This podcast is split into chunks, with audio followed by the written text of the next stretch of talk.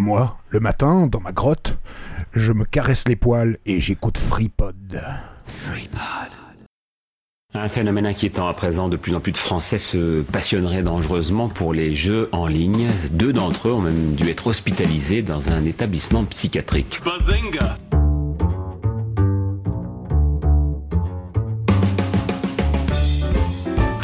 ne se nourrissait plus, il s'est enfermé dans sa chambre trois semaines durant en se prenant pour son avatar, un elfe de la nuit. Bazinga Et on constate aujourd'hui que les séries sont parfois beaucoup plus violentes que les films. Et il faudra aussi parler des dessins animés, notamment des dessins animés japonais qui sont exécrables, qui sont terribles. Bazinga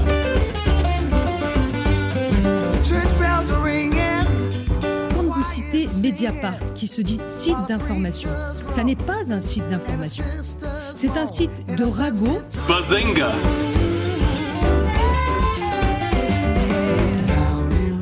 Souvent des jeunes qui passent leur journée derrière un écran à se goinfrer des meuporgs. Bazinga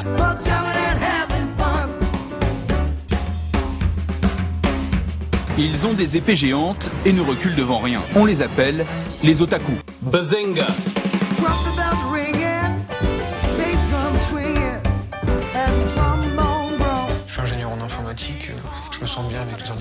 Bazinga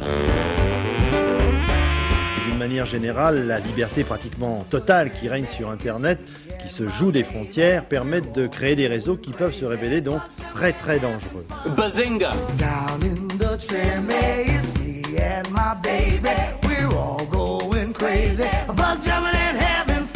Wouhou Bienvenue dans Basingcast 27. 27 comme le nombre d'eau dans une main, 27 comme le nombre d'espèces que la Comme le nombre de quoi? D'os.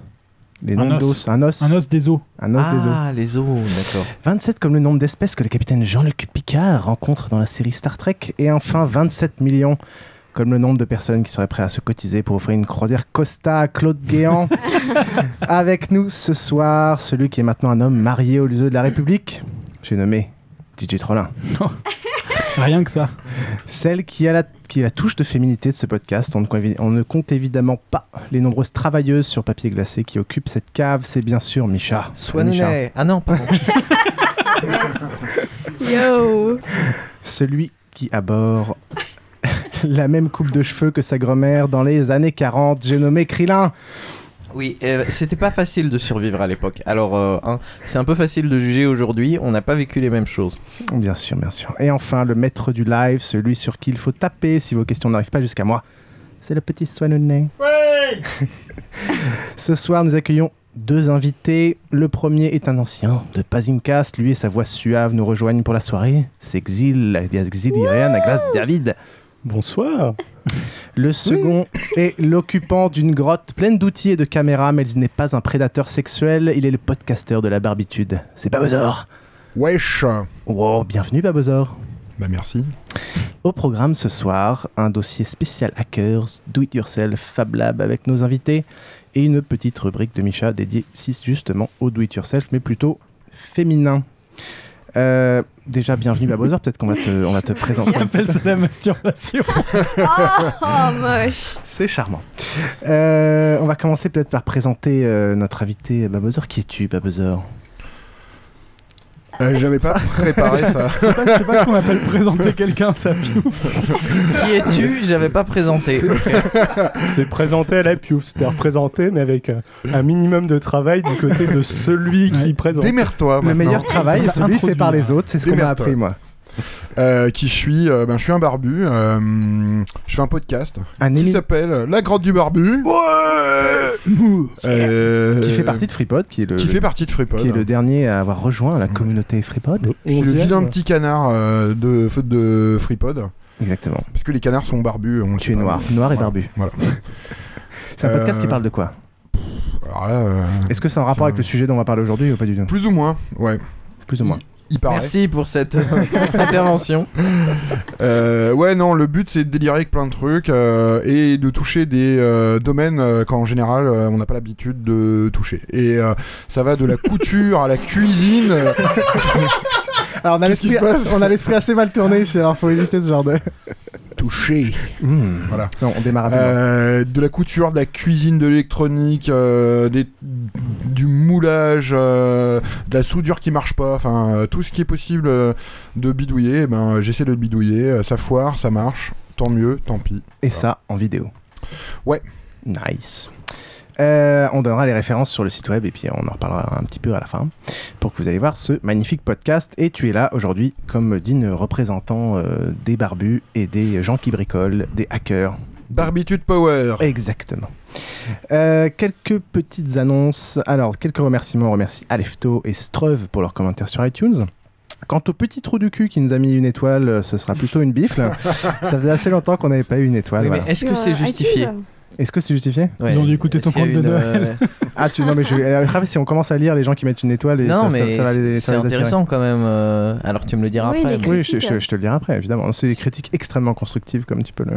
Ok, si c'est pas constructif, c'est de la merde. Euh, non, non, mais c'est toujours intéressant à prendre en compte. euh, à- en compte euh, surtout, veuillez aller nous mettre des commentaires sur iTunes. Mais mettez plutôt 5 étoiles et puis mettez un commentaire négatif si vous avez envie. Est-ce que Euh, tu penses qu'ils mettent des une étoile parce que avant ils mettaient des 5 étoiles pour avoir des cadeaux et ils les ont jamais reçus? Je t'emmerde. Ah,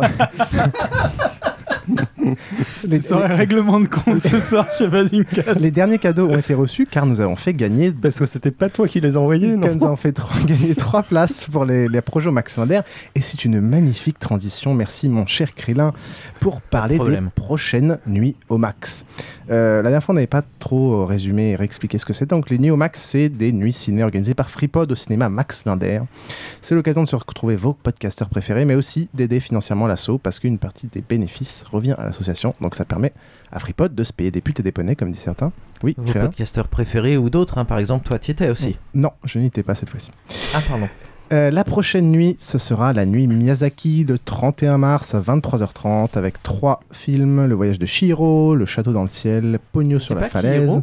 Euh, Chihiro. Chihiro. Chihiro. Chihiro. Je crois que c'était une blague, mais j'ai j'ai pas compris.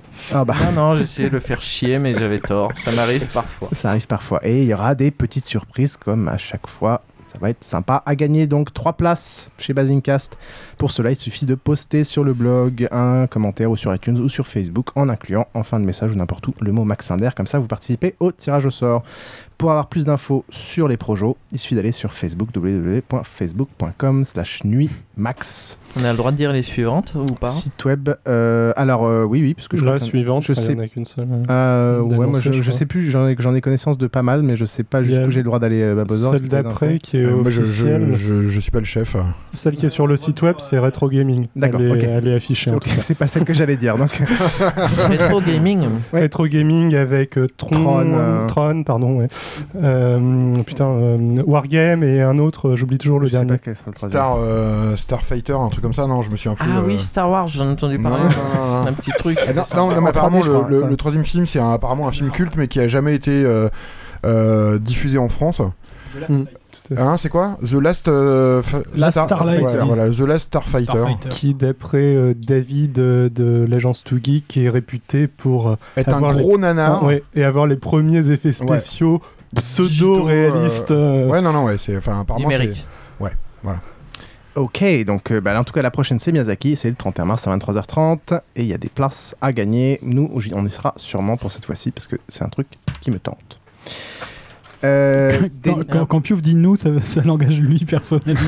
Oui, mais il a un très gros ego. Non, il y, aura, il y aura pas mal de monde, euh, je non mais pense. si tu dis que Micha vient, ça va être l'émeute. En parlant de Euh, Micha, pensez à mettre des likes sur Facebook. On en est à combien Eh, eh, on, on- en est à combien là des likes sur Micha euh Eh, bizarrement, Ouais, alors c'est marrant mais on a quand même vachement plus de likes sur Facebook qu'on a de commentaires sur iTunes comme quoi ça a l'air de motiver les gens. C'était On en quoi, est à 100. C'était quoi déjà le seuil 1000 Non non, c'était 10 000. Non, non, non, Ouais, moi, j'ai entendu vachement plus 1000 bas que ça, personnellement. hein. Bon bah Ah. écoute, euh, si Micha le fait pas à 1000, moi je me montrerai topless euh, Ah, à 1000. cool. Non mais là tu vas faire fuir. euh, tu vas faire fuir.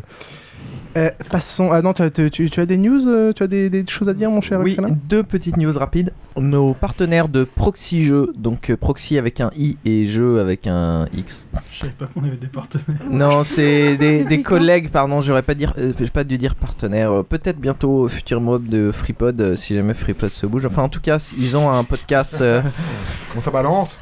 Ils ont un podcast de jeu qui est très intéressant si vous vous intéressez à l'actualité du jeu et de plus en plus ils font des dossiers pour ceux qui s'intéressent pas à l'actualité mais plutôt euh, les, les jeux qui étaient importants euh, à une époque, enfin les incontournables. Et euh, là en ce moment depuis euh, quelques semaines ils ont un concours qui est très intéressant qui consiste à euh, regarder 5 photos et en déduire pas mal de critères par rapport à à la personne qui habite l'appartement, où elle va, d'où elle vient, etc. Et on peut gagner deux jeux d'Istari qui s'appellent Sherlock Holmes Détective Conseil, qui est un vieux jeu très réputé qui a été réédité récemment. Donc voilà, je vous conseille d'y aller. Allez-y vite parce que euh, le concours ne dure que jusqu'au 19 mars, si je dis pas de bêtises. Donc euh, le temps que je me bouge le cul à monter cet épisode, euh, il vous restera pas beaucoup de temps. Et c'est un concours qui est très sympa.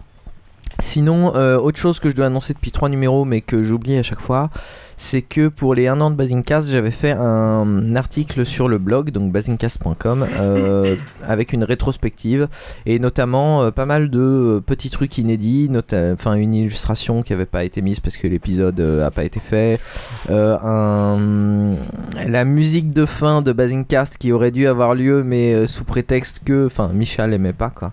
Quoi Salope. Euh, Attends, mais je connais même pas cette histoire. Mais si, c'était celle avec euh, Si, si, la Bonne toute nuit les première petits. la, ouais, la toute première musique de Faut fin que que personne aimait en fait. hein. Alors quand, quand j'utilise la limite Micha, t'es prié de pas le rebalancer un peu vite parce qu'après ça me retombe sur la gueule.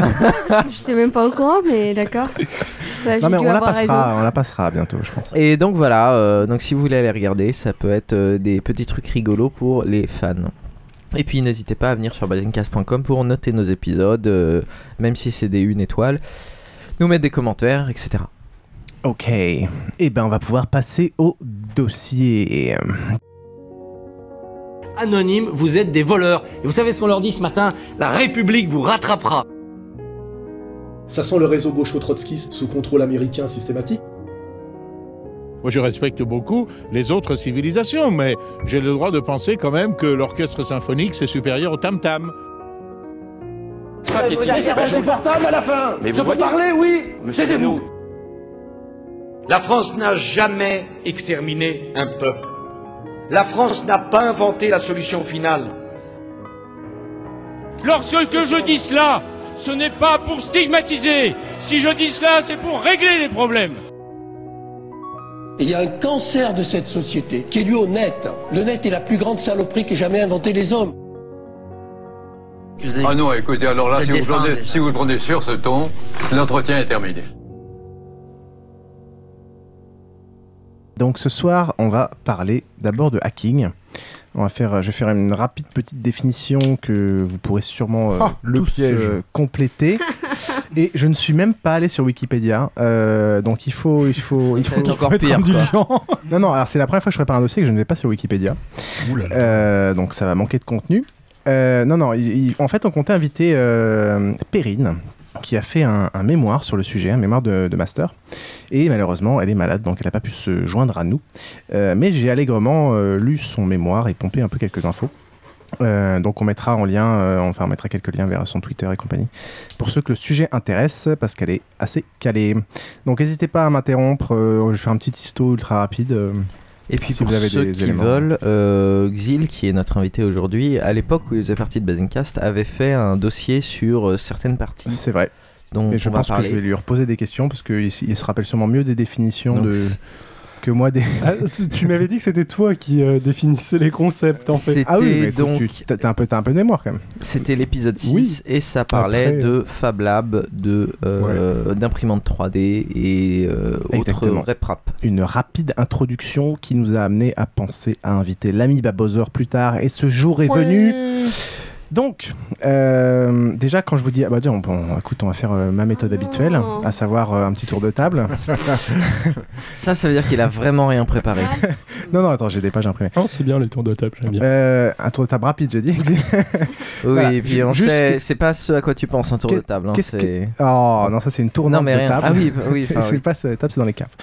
Une euh, donc un qu'est-ce que le cave, là. qu'est-ce que le mot euh, hacker euh, vous inspire? On va peut-être commencer par euh, dans l'ordre euh, l'ami Trollin. Ouais, ça m'inspire, une, une terreur euh, sans nom, quoi. Hacker, ça te fait peur, c'est-à-dire que t'écoutes ça à TF1 et t'as peur. Exactement. Misha, qu'est-ce que ça t'inspire le mot hacker Euh, la fille au Millennium, comment elle s'appelle?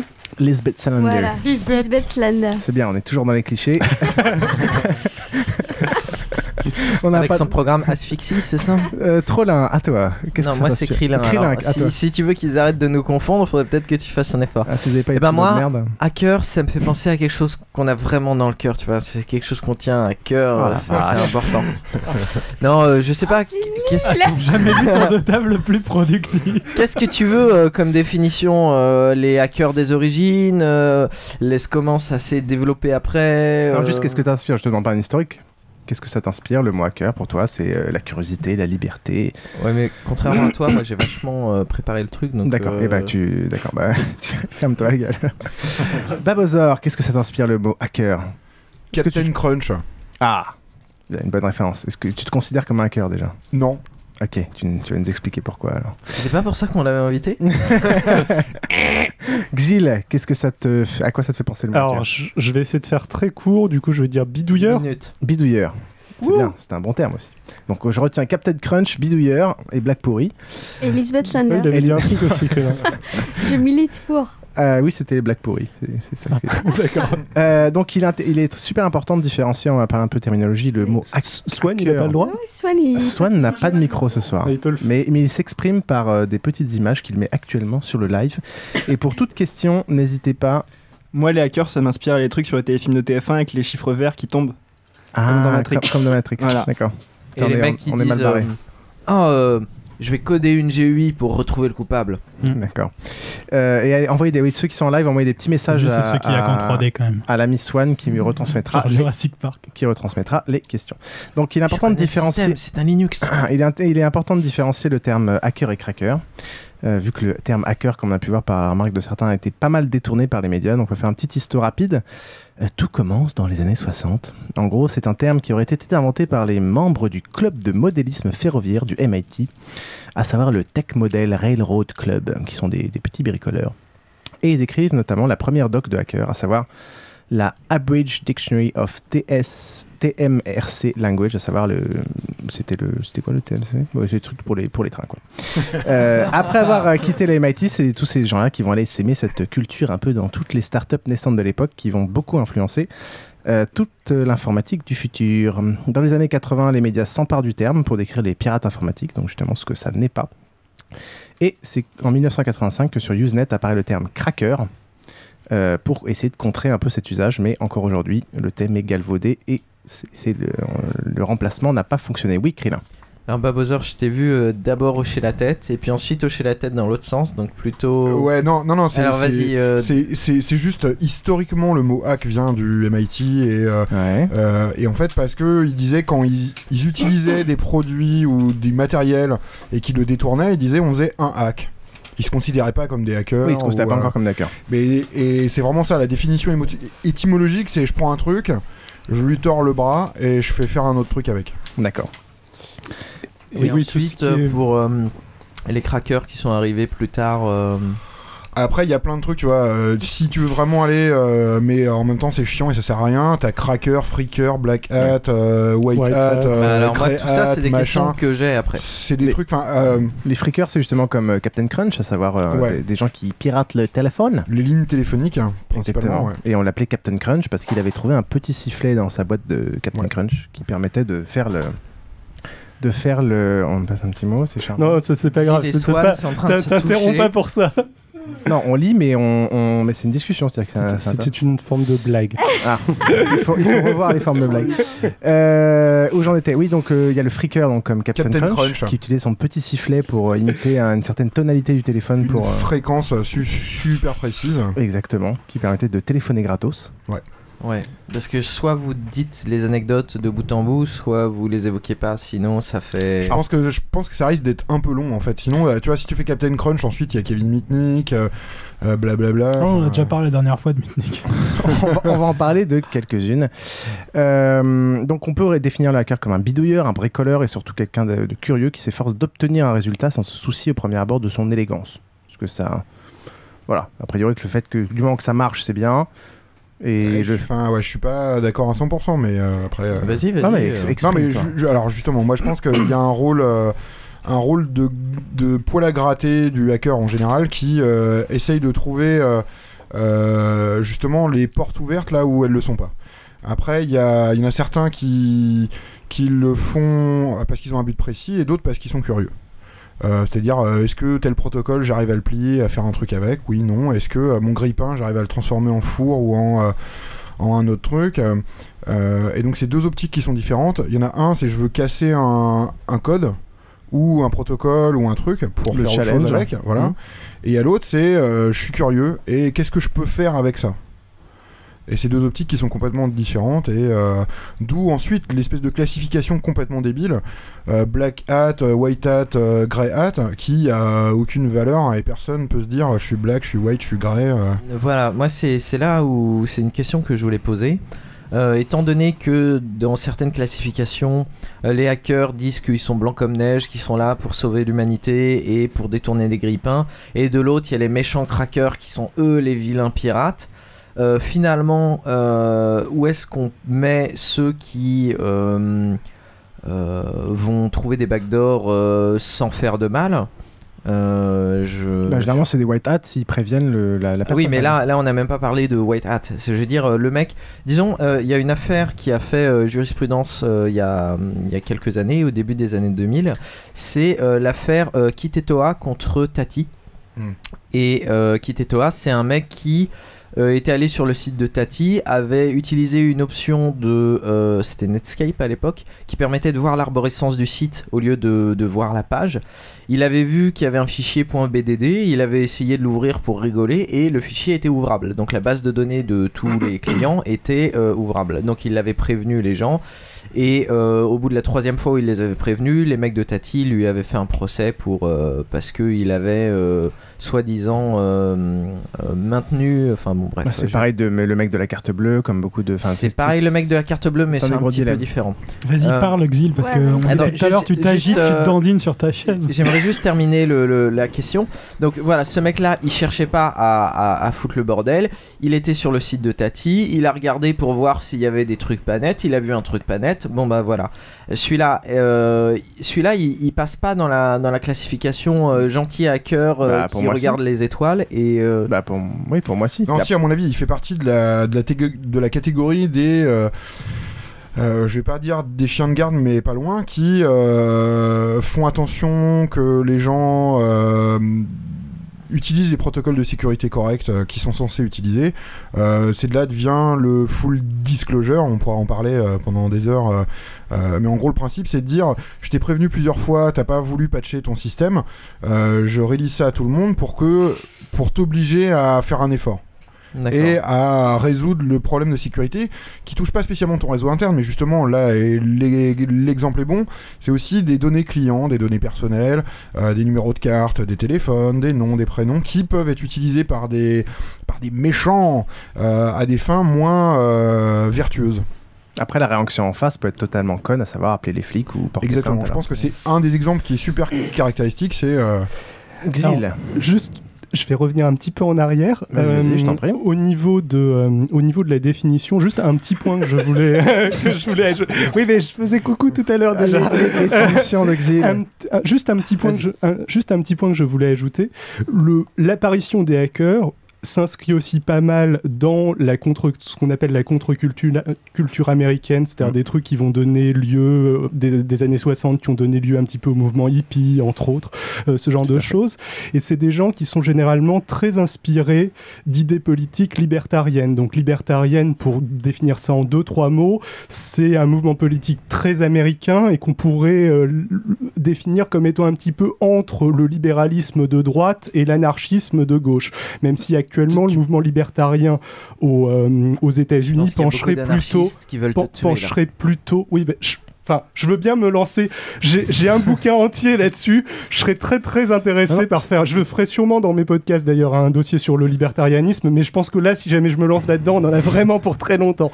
Mais à l'heure actuelle, ça pencherait plutôt à droite, c'est-à-dire que leur représentant à l'heure actuelle aux États-Unis le plus connu serait plutôt Ron Paul, même s'il n'est pas tout à fait un libertarien et il est candidat à la primaire républicaine. Donc je suis d'accord. euh, à l'heure actuelle, ils sont, mais historiquement, ils n'ont pas tout le temps été. Historiquement, c'est un mélange de véritables anarchistes de gauche tels qu'on en trouve en Europe, avec des euh, euh, libéralistes des, libéraux qu'on pourrait qualifier d'un petit peu extrémistes, plutôt à droite et plutôt euh, pro-entreprise, qui ont pas mal abreuvé l'idéologie, enfin, qui ont de la contre-culture américaine et euh, on retrouve un petit peu ces, ces idées dans le mouvement hacker. Je m'arrête, euh, j'ai déjà parlé euh, trop longtemps. Juste, tu, tu pourrais, s'il te plaît, euh, définir libéralisme et anarchisme parce que j'ai pas tout compris.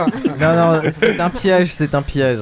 C'est la, la- la Euh, malédiction des définitions en cascade. Pour Oui. euh, terminer, euh, puisque j'avais. Krillin. Krillin. Encore une fois, Ah, si c'est toi qui nous inverse, on va pas s'en sortir. Donc euh, pour euh, terminer, parce que je disais les, les anecdotes, faut aller jusqu'au bout. Kitetoa contre Tati, euh, il a quand même. Eh mais c'est un peu chiant. euh, vous regardez quoi là? Non mais là, là, là, elle rigolait à ce que tu disais. Moi, je rigolais au- à quelqu'un qui disait que Xil avait une, une logorée et que voilà. c'est tout. Donc, Kitetoa, euh, et oui, c'est drôle parce que c'est fait, c'est un jeu de mots fait exprès. Euh, Kitetoa contre Tati, euh, au final, ça s'est terminé. Tati a été rembarré, mais euh, Kitetoa s'est quand même pris du sursis. Donc, c'est-à-dire, on lui a dit Vous avez raison, mais si vous recommencez, vous allez vous faire taper sur les doigts. Donc, c'était comme d'habitude dans le droit français, quand ça concerne les nouvelles technologies, un truc qui est bien, mais pas top. Bah, c'est c'est le, le- le- la contradiction que pour se rendre compte, il faut s'être entre guillemets introduit dans le système, même si c'est facile. Et quand tu l'as fait et que t'as pas le droit, bah c'est. Ah là, c'était pas un, un trop. Bah, rien que le fait d'aller sur le truc et de cliquer sur le machin, même si c'est ouvert, pour eux, c'est de. Tu Mm. vois, c'est de la- c'est ça là où le, le problème se pose, quoi. Et les intentions comptent euh, assez peu pour ce genre de choses parce qu'ils veulent surtout cacher les infos et cacher le fait que c'est pas secure et donc ils ferment la gueule aux mecs en l'attaquant comme, euh, comme des gros cons.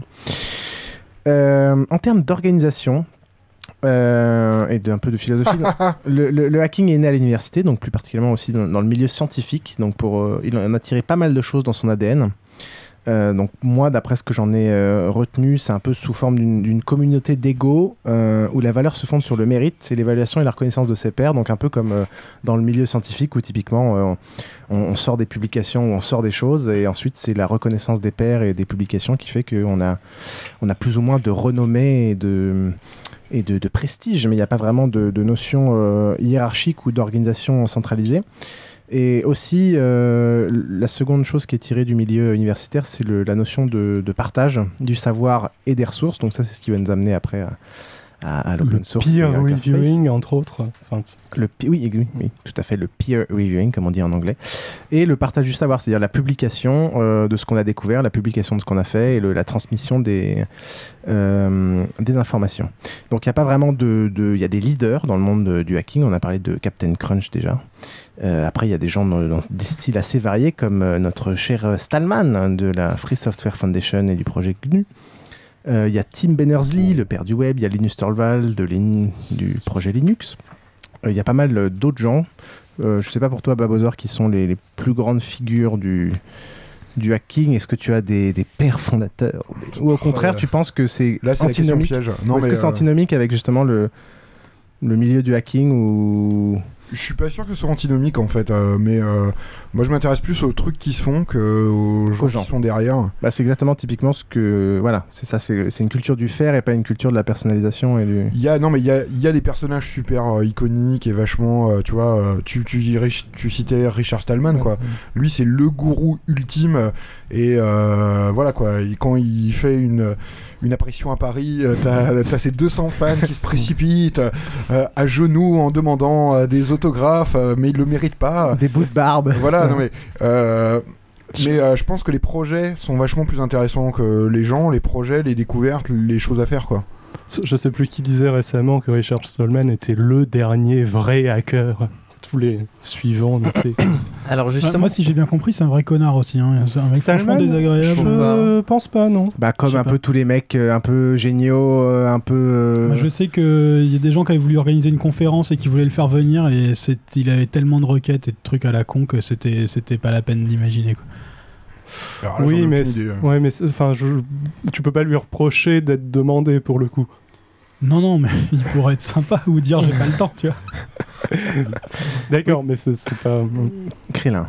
Tout ça, là, euh, ce qu'on vient de citer, ces grands noms, donc comme tu l'as dit, euh, Richard Stallman, le père du. Alors je sais plus si c'est le libre ou. C'est GNU. Oui, ou l'open, parce que euh, je sais plus, il y a une nuance entre Non, les deux, ils libre, ouais. s'entretuent. C'est le libre. C'est là où on va aller justement après au schisme. Donc, et puis euh, tout ce qui est GNU, donc tout ce qui est l'idéologie du libre, donc Linus Torvald, Linux et compagnie, machin, le père du web, c'est- le père du web, c'est le troisième dont je me rappelle pas du nom.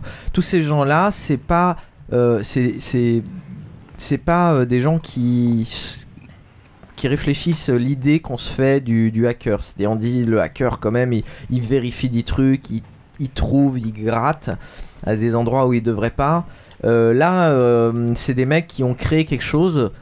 On a l'impression à partir de rien et euh, qui sont plus, on va dire, euh, des, des- des icônes de l'informatique que euh, dans l'idée du, du- des gens normaux, euh, des figures du hacking.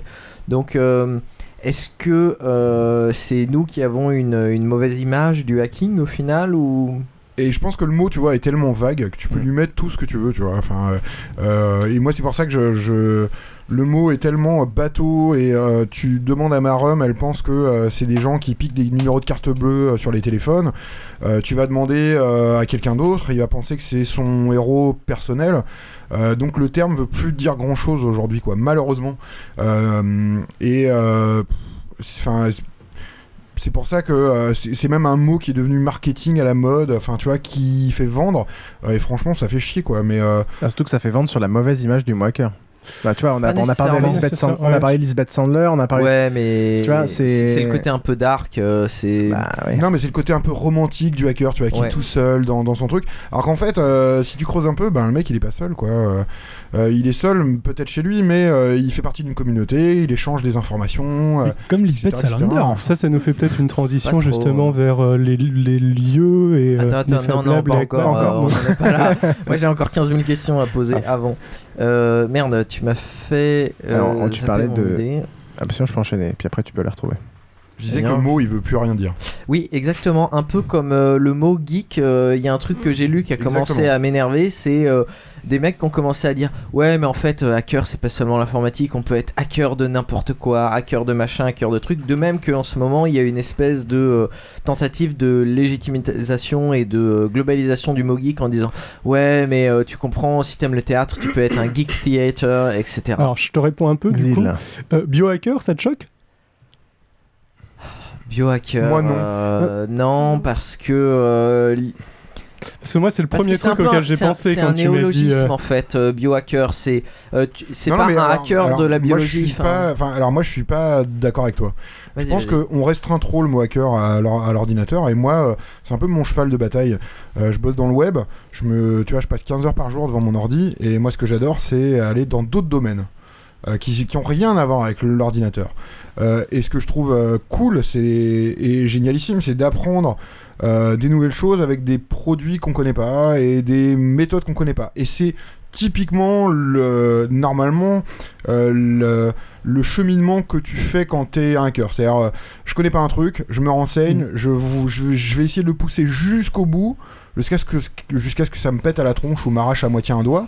Et puis, euh, je vais essayer de le plier pour faire un truc. Exil a un truc à dire. Oui, non, mais je vais te relancer. Il va, se mettre, il va te mettre un doigt dans l'oreille. Euh, non, non, euh, c'est peut-être aussi le moment de dire un mot sur le life hacking. Enfin, c'est l'autre, euh, l'autre élément auquel ça me fait penser, et qui est aussi pas loin de certaines thématiques qui peuvent t'intéresser, je pense. Ouais, mais là, moi, alors moi, pour le coup, euh, je Pour le coup, c'est pas du non, non, hacking, euh, pour- tu penses Non, non, non, non, non, non, pour le coup, euh, moi, je dirais que c'est plutôt de la branlette de cerveau, et c'est, euh, non, non, non, non, et, et c'est vraiment un truc typiquement euh, urbain euh, de dire, ouais, moi, je vais faire du multitasking et je vais essayer euh, d'optimiser à fond euh, mes 4 minutes que j'ai aux toilettes pour pouvoir en même temps euh, checker mes mails sur mon iPad et puis euh, euh, stocker euh, dans le cloud plein plein de trucs.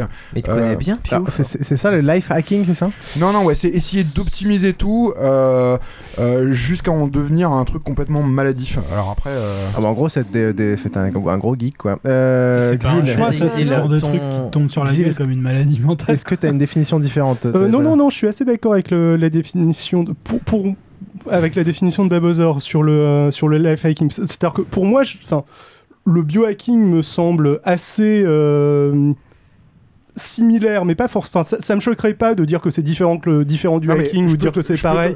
Les, les deux, euh, les deux optiques me quoi semblent le bio- Je peux, je peux- potentiellement je- valables, mais je, je- tu, tu vois, pour moi, Ouais. c'est vachement plus utile de savoir comment te fabriquer ta propre aspirine, et là c'est du biohacking, que de savoir comment optimiser ta place sur ton iPad pour euh, regarder la dernière série sur Alors- les toilettes. Moi, c'est pas exactement ça qui me choque au niveau du life hacking. Là, je parlais du euh, biohacking, euh, hacking normal. C'est-à-dire que ça me dérangerait pas d'avoir euh, de considérer que c'est deux choses différentes ou euh, euh, que ça se place dans le même mouvement. Pour moi, c'est juste une question de définition. Les deux sont valables.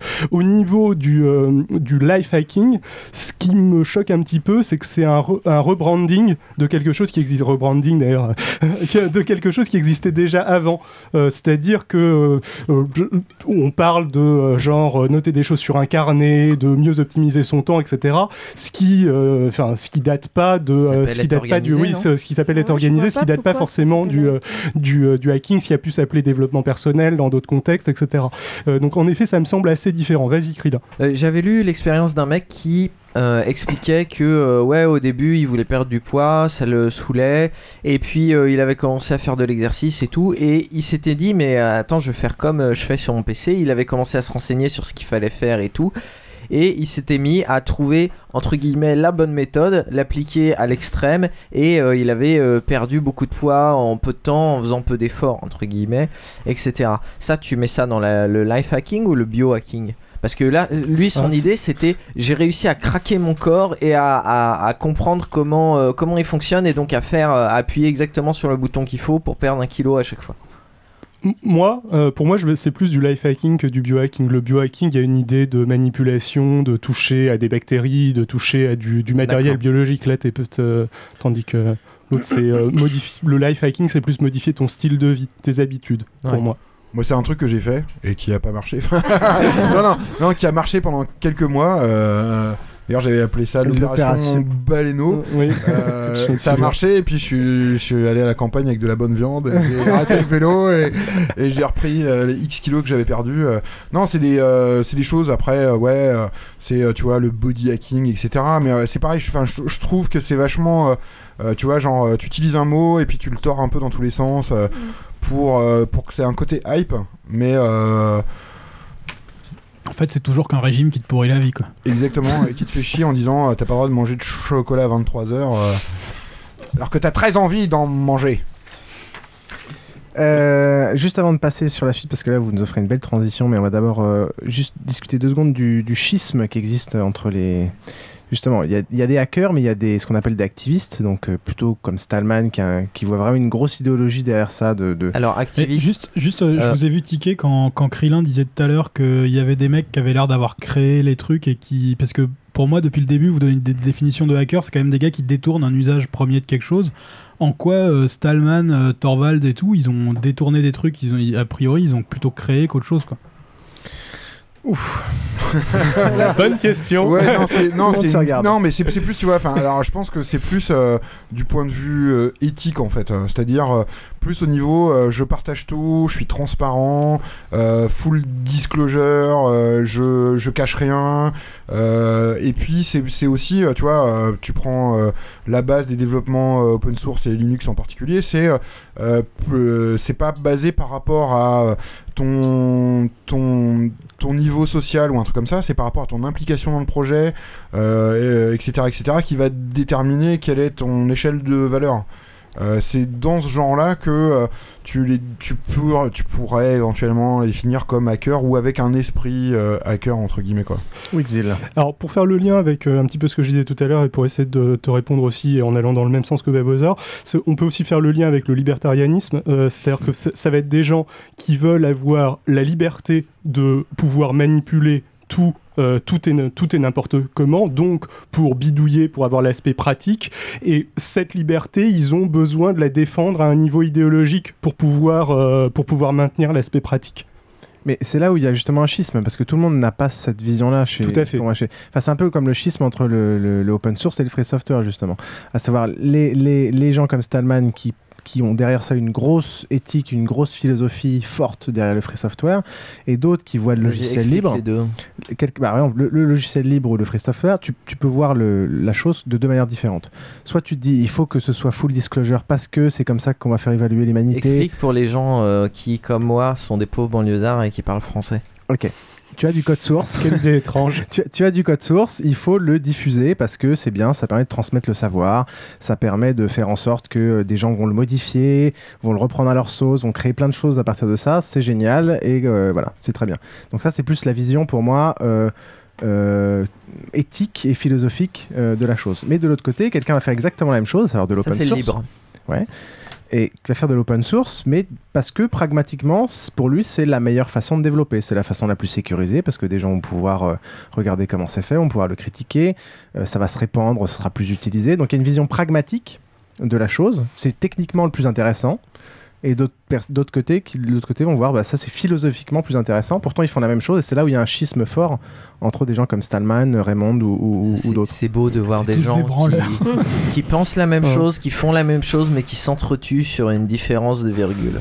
Ah, c'est pas que c'est pas que ça. Non, a- je sais, je sais. Au, au contraire, pour le coup, ça devrait, euh, toi, pas mal te parler. Oui, parce non, qu'il y non, il y en a certains, parfaitement il y en a, compris la ouais, nuance, en il y en a fait. certains qui le, qui le, le prennent purement dans un sens idéologique, tandis que d'au- d'autres qui considèrent que c'est une idéologie compatible avec du capitalisme, ce qui ne devrait pas te plaire. Euh, Ben, on va en discuter, on va en discuter un peu plus tard. Euh, donc on a dit que le hacking pouvait euh, s'appliquer à pas mal de choses et Alors, on va. l'ac- euh, tu as fini avec l'activisme? Euh, tu peux y aller, donc on peut dire, euh, ouais, moi j'allais passer à autre chose, mais en effet, Bah, si tu vois d'autres façons euh, de, l'activisme, euh, donc activisme qui s'écrit euh, H-A-C-K activisme. Mm, oui. Donc c'est aussi un néologisme. Euh, donc euh, je, tout à l'heure je posais la question euh, finalement où est-ce qu'on situe la limite entre hacker et cracker. Tu as parlé de white hat et black hat, euh, donc qui serait plus ou moins euh, un peu la même chose que hacker cracker dans le sens il y en a un qui est gentil l'autre qui est méchant. Et l'activisme enfin ou l'activiste euh, dans, dans tu vous le placez où dans, ce tableau un peu euh, un peu manichéen avec euh, du, du flou au milieu? Ou les méchants Anonymous euh, qui font rien que de faire des vieux dédos sur le site du FBI. non, mais euh, je pense que, un, c'est un néologisme, euh, le- mais je pense que, alors pour moi, c'est euh, la nouvelle forme d'action sociale qui va se développer de plus en plus, euh, qui pour l'instant est pour moi une mauvaise forme d'action sociale, parce que de dédosser des sites, ça sert à rien. Je, préférais qu'ils aillent, une- euh, je préférais qu'ils aillent dédosser le, le, le- le réseau du, du New York Exchange. euh, ça changerait beaucoup plus de choses, mais euh, ça c'est mon avis personnel. Donc toi, tu vois pas ça comme une nouvelle forme de manifestation euh, pour les gens qui veulent pas se bouger virtuelle, pour les gens qui veulent pas bouger tous le les gens qui Ouais, en disent on voit ça vois, comme un euh, sitting virtuel Voilà. allez, non mais allez télécharger Loïc et cliquer comme un gros bourrin. euh, je vois pas ce que ça a de, de spécialement euh, citoyen ou de faire avancer le schmilblick quoi. Moi c'est vraiment ça. Bah, qui par rapport à aller dans la rue. Ouais mais non non non mais euh, c'est juste qu'aujourd'hui d'aller dans la rue, tu finis en prison ou les CRS tapent dessus, euh, etc. Donc euh, de moins en moins ils le font et de toute façon ils en ont rien à foutre. Euh, et je pense pas. Alors oui, ça peut être considéré comme une forme d'action sociale, mais moi c'est ça qui me dérange, c'est que euh, ça fait pas avancer le schmilblick. Et que je préférerais plutôt que d'aller dédosser des sites web où en gros les mecs ils en ont rien à foutre que ce soit live ou pas, euh, ils devraient se concentrer sur des, sur des zones ou des cibles qui pour moi sont vachement plus intéressantes, c'est le pognon. c'est peut-être moins facile à un site, tu obtiens son IP facilement, tu sais quoi dédosser facilement. Un réseau par exemple de pognon, d'exchange entre les bourses par exemple, sans mauvais jeu de mots, euh, tu vas, euh, c'est pas facile de savoir quel est son IP, à quel endroit il faut taper. Oh, je leur fais confiance. là-dessus. Ouais, mais c'est enfin, c'est c'est aussi, euh, tu vois, t'auras pas le FBI qui viendra euh, taper à ta porte, en tout cas moins facilement que si juste tu cliques sur un bouton. Euh, mais je trouve que enfin c'est un Ah. peu comme dans beaucoup de manifs, tu vois, on se trompe de cible. Euh, je vais dire un truc, euh, tu vois, euh, moi ce que j'adorais c'est que tous les chômeurs de Paris aillent faire, tu vois, aillent faire le pied de grue devant Fauchon et aillent piquer des cerises en plein mois de décembre à 65 euros le kilo. Peut-être que les télés se pointeront et ça foutra le bordel. Aller manifester devant le ministère du machin ou de toute façon personne n'en a rien à foutre. ça. Ben ouais, mais euh, non, ne relance pas Xil, s'il te plaît. Hein. Non, non, mais- Xil et moi, on est très un proches, petit sauf peu que le lui, même c'est ma- c'est-. T'es pas, t'es pas nombreux, optimise un peu ton action et frappe les cibles où ça fait vraiment mal, tu vois. Et aujourd'hui, malheureusement, là où ça fait mal, c'est le pognon. je, vais aller très vite. Mais ce, que tu doigt dis, encore. ce que tu disais est assez, intéress- assez intéressant. Tu parlais de manifestations et tu parlais de médias.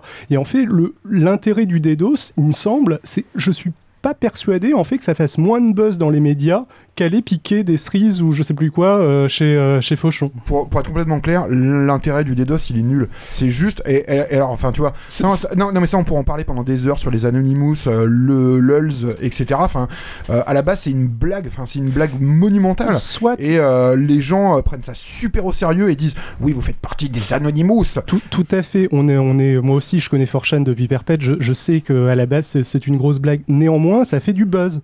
Ça, ça, euh, ouais, mais c'est le but très c'est pas de faire du buzz. C'est là où je pense que, que, euh, que la, la majorité des gens se fourvoient. C'est que le but est. est- et là, je vais revenir à un terrain un peu plus. euh, euh, le hacker aujourd'hui, il prend le rôle de l'ingénieur des années 50. L'ingénieur des années 50, son but, c'était je design et je fabrique euh, des biens pour le, euh, pour le bien de l'humanité en général. C'est-à-dire que mon travail va faire un monde meilleur. Aujourd'hui, les ingénieurs. Euh, je pense qu'il y en a peut-être autour de cette table. Plein. Non, non, Ouais. non, non, non, mais, non, mais sont, sont à la solde et à la botte des. euh, des industries parce qu'on n'a pas le choix, il faut gagner sa vie, etc. Ouais, je peux dire mais pleurent, ce les côté, ingénieurs. non mais non mais ce ce côté, comme mon père a essayé de m'inculquer en disant les ingénieurs c'est eux qui sauveront le monde, et ben aujourd'hui les, les ingénieurs c'est eux qui ont créé euh, le PCB, c'est eux qui ont créé plein de cochonneries et Facebook. Voilà, et je pense que non, non mais je pense que un des buts nobles des hackers, c'est vraiment ça, c'est de dire euh, on va essayer de, de reverse ingénierer le monde et de faire quelque chose de moins pourri. En un mot, juste au niveau, pour terminer euh, sur le Non, sujet, sur fini. le sujet des, des Bah, Anonymous. Après, je te le passe la parole. Pour terminer sur le sujet des Anonymous, le truc, c'est eux, je suis tout à fait d'accord avec ce que tu viens de dire, euh, j'adore. Mais les- mecs qui font des attaques DDoS, c'est pas des ingénieurs pour le coup. C'est euh, c'est des, c'est des petits gamins qui ont pas particulièrement de connaissances Ouais. techniques. C'est là où je voulais en venir Euh, tout à l'heure. S'attaquer, euh, s'attaquer à un réseau d'exchange. euh, tu disais euh, le FBI ira pas taper chez toi. Oui, si tu sais le faire. Le problème, c'est que la plupart des mecs qui font du DDoS ne savent pas faire autre chose. Ah mais je suis d'accord à 2000%. Tu voulais dire quelque chose, Piouf? Euh, je- je- en fait, j'avais une magnifique transition euh, Ah bah grâce non, aux, ingénieurs, mais je, donc, je te laisse terminer. Ouais. Alors, euh, et là où on en vient, c'est que euh, Anonymous, on a tous eu le, le- donc l'activisme. On parle souvent d'activisme pour Anonymous parce qu'on on est passé des deux sans l'expliquer. Et j'oublie, euh, je veux pas oublier les gens qui nous écoutent qui n'y connaissent rien parce que euh, je me fais souvent taper dessus parce que parfois on part un peu trop dans, nos trucs. Euh, les Anonymous, on, voyait souvent la, figure euh, romantique euh, des, mecs. c'est un mouvement populaire qui n'a été, qui n'est dirigé par personne et qui va d'un seul mouvement vers, des cibles. Le problème, c'est que là récemment, on, a eu des confirmations de, comment il fonctionnait pour de vrai et que euh, même si c'est censé être un mouvement libertarien où euh, tout le monde est égal et que euh, etc en réalité il y a des chefs en réalité il y a des mecs qui donnent des plus ou moins des directives et notamment, il y en a, il y a pas longtemps qu'on fait tomber les masques, mais j'y reviendrai, j'y reviendrai dans peut-être tout à l'heure. Et donc, finalement, Anonymous, qui est censé ne pas être un mouvement structuré, c'est un mouvement où malgré tout, il y a quand même, euh, on va dire, des leaders d'opinion. Et comment il fonctionne? Il demande à euh, 100 000 gamins de faire des DDoS. Et à côté de ça, il y a une dizaine de hackers qui vont profiter du bordel. Donc si on refait l'analogie avec le sit-in, ils font un sit-in, ils font une manifestation. Et pendant ce temps-là, il y en a 10 qui vont aller péter une vitre derrière, aller récupérer des documents compromettants si possible. Et ensuite, toujours dans l'idée euh, hacker, aller les diffuser pour foutre euh, les gens dans la merde. Par exemple, euh, montrer que euh, quand tu as Pascal Nègre qui pleure tout le temps parce que la ça, elle, va, elle va disparaître parce que tu comprends, Nolwenn Leroy, elle a plus de quoi manger. En réalité, ces mecs-là, ils trouvent euh, des documents qui prouvent que euh, ils roulent sur la thune et qu'ils savent tellement plus quoi faire de leurs billets qu'ils les brûlent. Nous aurons... Je sais pas trop comment répondre à ça. Non, mais- alors- nous aurons une émission consacrée à ce sujet en particulier. Pour avec- résumer, euh, tu dis le DDoS ça sert à rien, mais au final, derrière le DDoS, il y a entre guillemets des vrais hackers qui vont profiter du bordel pour aller Enfin, et je pense que non, mais, non, mais, ouais. non, mais je pense que c'est vachement révélateur de tous les fantasmes qui sont autour du hacking euh, tu vois euh, des Anonymous euh, des tu vois des chinois du FBI etc enfin tu vois t'as t'as toute une espèce de, de romantisme et tu vois de de euh, pff, euh, honnêtement tu vois qui qui peut dire quelle est la réalité et qu'est-ce qui est pas la réalité J'en suis incapable. Euh, mais c'est du pain béni pour les médias pour euh, faire dire tout et n'importe quoi. Pas que pour les Euh, médias, aussi non, pour, non, les, ouais. pour les États qui peuvent Ouais, non, mais c'est- tu- faire passer des trucs euh, liberticides par rapport et à puis, ça. Et, et puis tu vois, Ils ont enfin, déjà des pédophiles pour ça. l'argument massu qui est, euh, qui est, tu vois, euh, est suspecté d'être un anonymous. Enfin, tu vois, ça veut tout dire et rien dire. Oui. quoi. Oui, ça, j'en ai parlé l'autre fois euh, du mec de, de Triskel qui s'était fait arrêter. Mais euh, là, les, les gars qui ont fait tomber les masques, euh, par exemple, c'est des mecs qui euh, le, revendiquent et maintenant à, à face découverte. Euh, non, donc. Pour toi, le coup de on fait des DDoS et derrière il y en a trois qui attaquent pour de vrai, Ouais, c'est une méthode comme une autre. Enfin, tu vois. après, tu vois, est-ce que, enfin, tu vois, quelles sont les preuves, quels sont les machins. Je... Et, et c'est même pas ça. C'est ça m'intéresse même pas. Tu vois. Pour moi, c'est pas constructif. Et pour moi, c'est juste, euh, tu vois, euh, pisser euh, Je suis dans assez un d'accord avec toi. C'est de la Et communication. ça- et ouais, non, mais c'est des actions de com, c'est des contre-actions de com, c'est, tu vois, c'est des plans médias, c'est de l'info enfin, comme tu, tu, tu l'appelles comme tu veux. Euh, Là- mais moi, ça m'intéresse pas trop, en fait. On où- produit rien de concret. ouais. Là où je suis assez d'accord avec toi, c'est qu'au final, que ce soit euh, les DDoS ou euh, les révélations de documents, au final, ça fait du bruit et tout le monde s'en fout. Euh, c'est un peu l'impression que j'ai. Surtout que c'est généralement euh, 3000 pages de documents que personne ne veut aller lire. Alors, pour, pour terminer sur l'activisme et, et les Anonymous, pour faire une petite pause LOL, je te propose de, de passer un extrait que j'ai euh, d'un grand penseur euh, français. Oui, alors euh, Anonymous, effectivement, on voit récemment qu'ils se sont enorgueillis d'avoir publié une correspondance privée de Forisson et Golnisch, euh, donné les mails de responsables syriens. Alors c'est marrant parce que c'est systématiquement porté atteinte à des résistants à l'Empire en réalité, hein, et toujours pour l'Empire. Alors Unanimous, euh, Unanimous, là, euh, Anonymous, c'est un peu comme Al-Qaïda. Comme c'est anonyme, tout le monde peut en être. Donc on ne sait pas à un moment donné si c'est strictement des agents euh, de la CIA ou des gens qui mènent un petit combat isolé euh, mais manipulés à leur insu, euh, c'est difficile à dire. Mais ce qui est certain, c'est que les, les Inanimous français, là, sont à peu près les mêmes d'ailleurs que les indignés, ça sent le réseau gaucho-trotskiste, C'est pas les geeks. c'est systématiquement des Et en plus, c'est. Soral qui parle de réseau gauche. le tapin pour l'Empire. Voilà. Donc ça, je voulais le dire. Euh, sur le plan français, par les, les actions qu'ils mènent, on a la certitude que, comme les indignés, du, du- du vieux tocard et celle là, euh, grotesque, inintéressant et insignifiant, euh, les Inanimous, c'est pareil. C'est typiquement du gauchisme français. Qui dit gauchisme français dit euh, sous contrôle trotskiste, et qui dit sous contrôle trotskiste dit travaille toujours pour les Américains, et avec l'argent, je dirais, en plus des, des services de manipulation européens des Américains.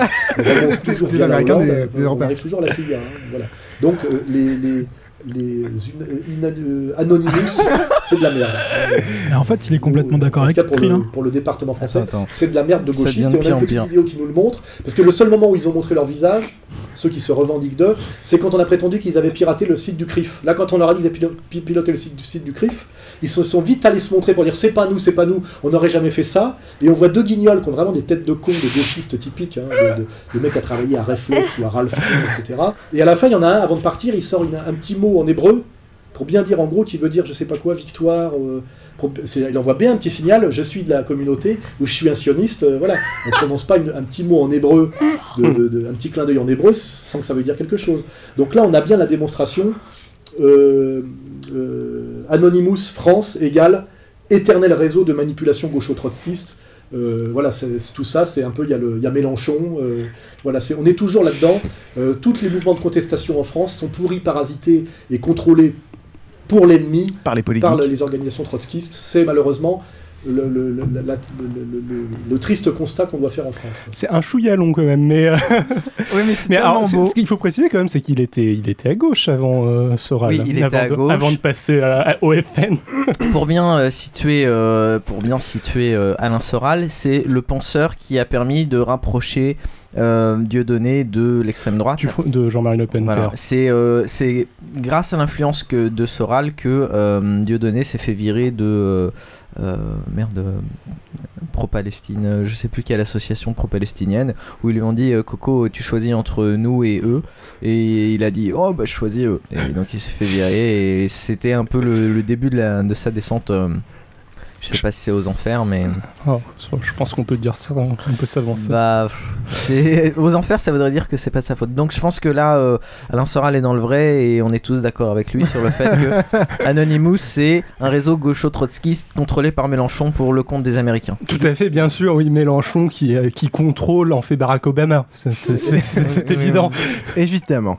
Euh, merci beaucoup, Krillin, pour euh, tes archives euh, fameuses.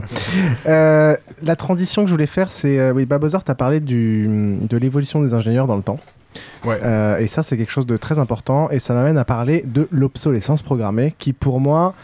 euh, pourrait Vaste être sujet. vaste sujet euh, pourrait être une des euh, un des moteurs et une des bonnes raisons de, de l'émergence du hacking notamment dans les dans, dans le hard donc Ouais. ça on va développer un peu plus tard Euh, je vais parler juste d'un petit reportage qui a été fait sur, euh, sur Arte, dont on mettra le, le Très lien. intéressant. Très intéressant, dont on mettra le lien euh, dans les notes de l'émission, les fameuses liens et références sur www.bazingas.com, euh, qui commence par Laissez vos commentaires et notez nos épisodes. qui commence par une anecdote assez amusante euh, d'une caserne, euh, d'une caserne US, euh, c'était des, des, des firemen quoi, euh, dans lequel il y a une ampoule. On dit des Des pompiers. pompiers, Des quoi. pompiers, voilà, je t'emmerde.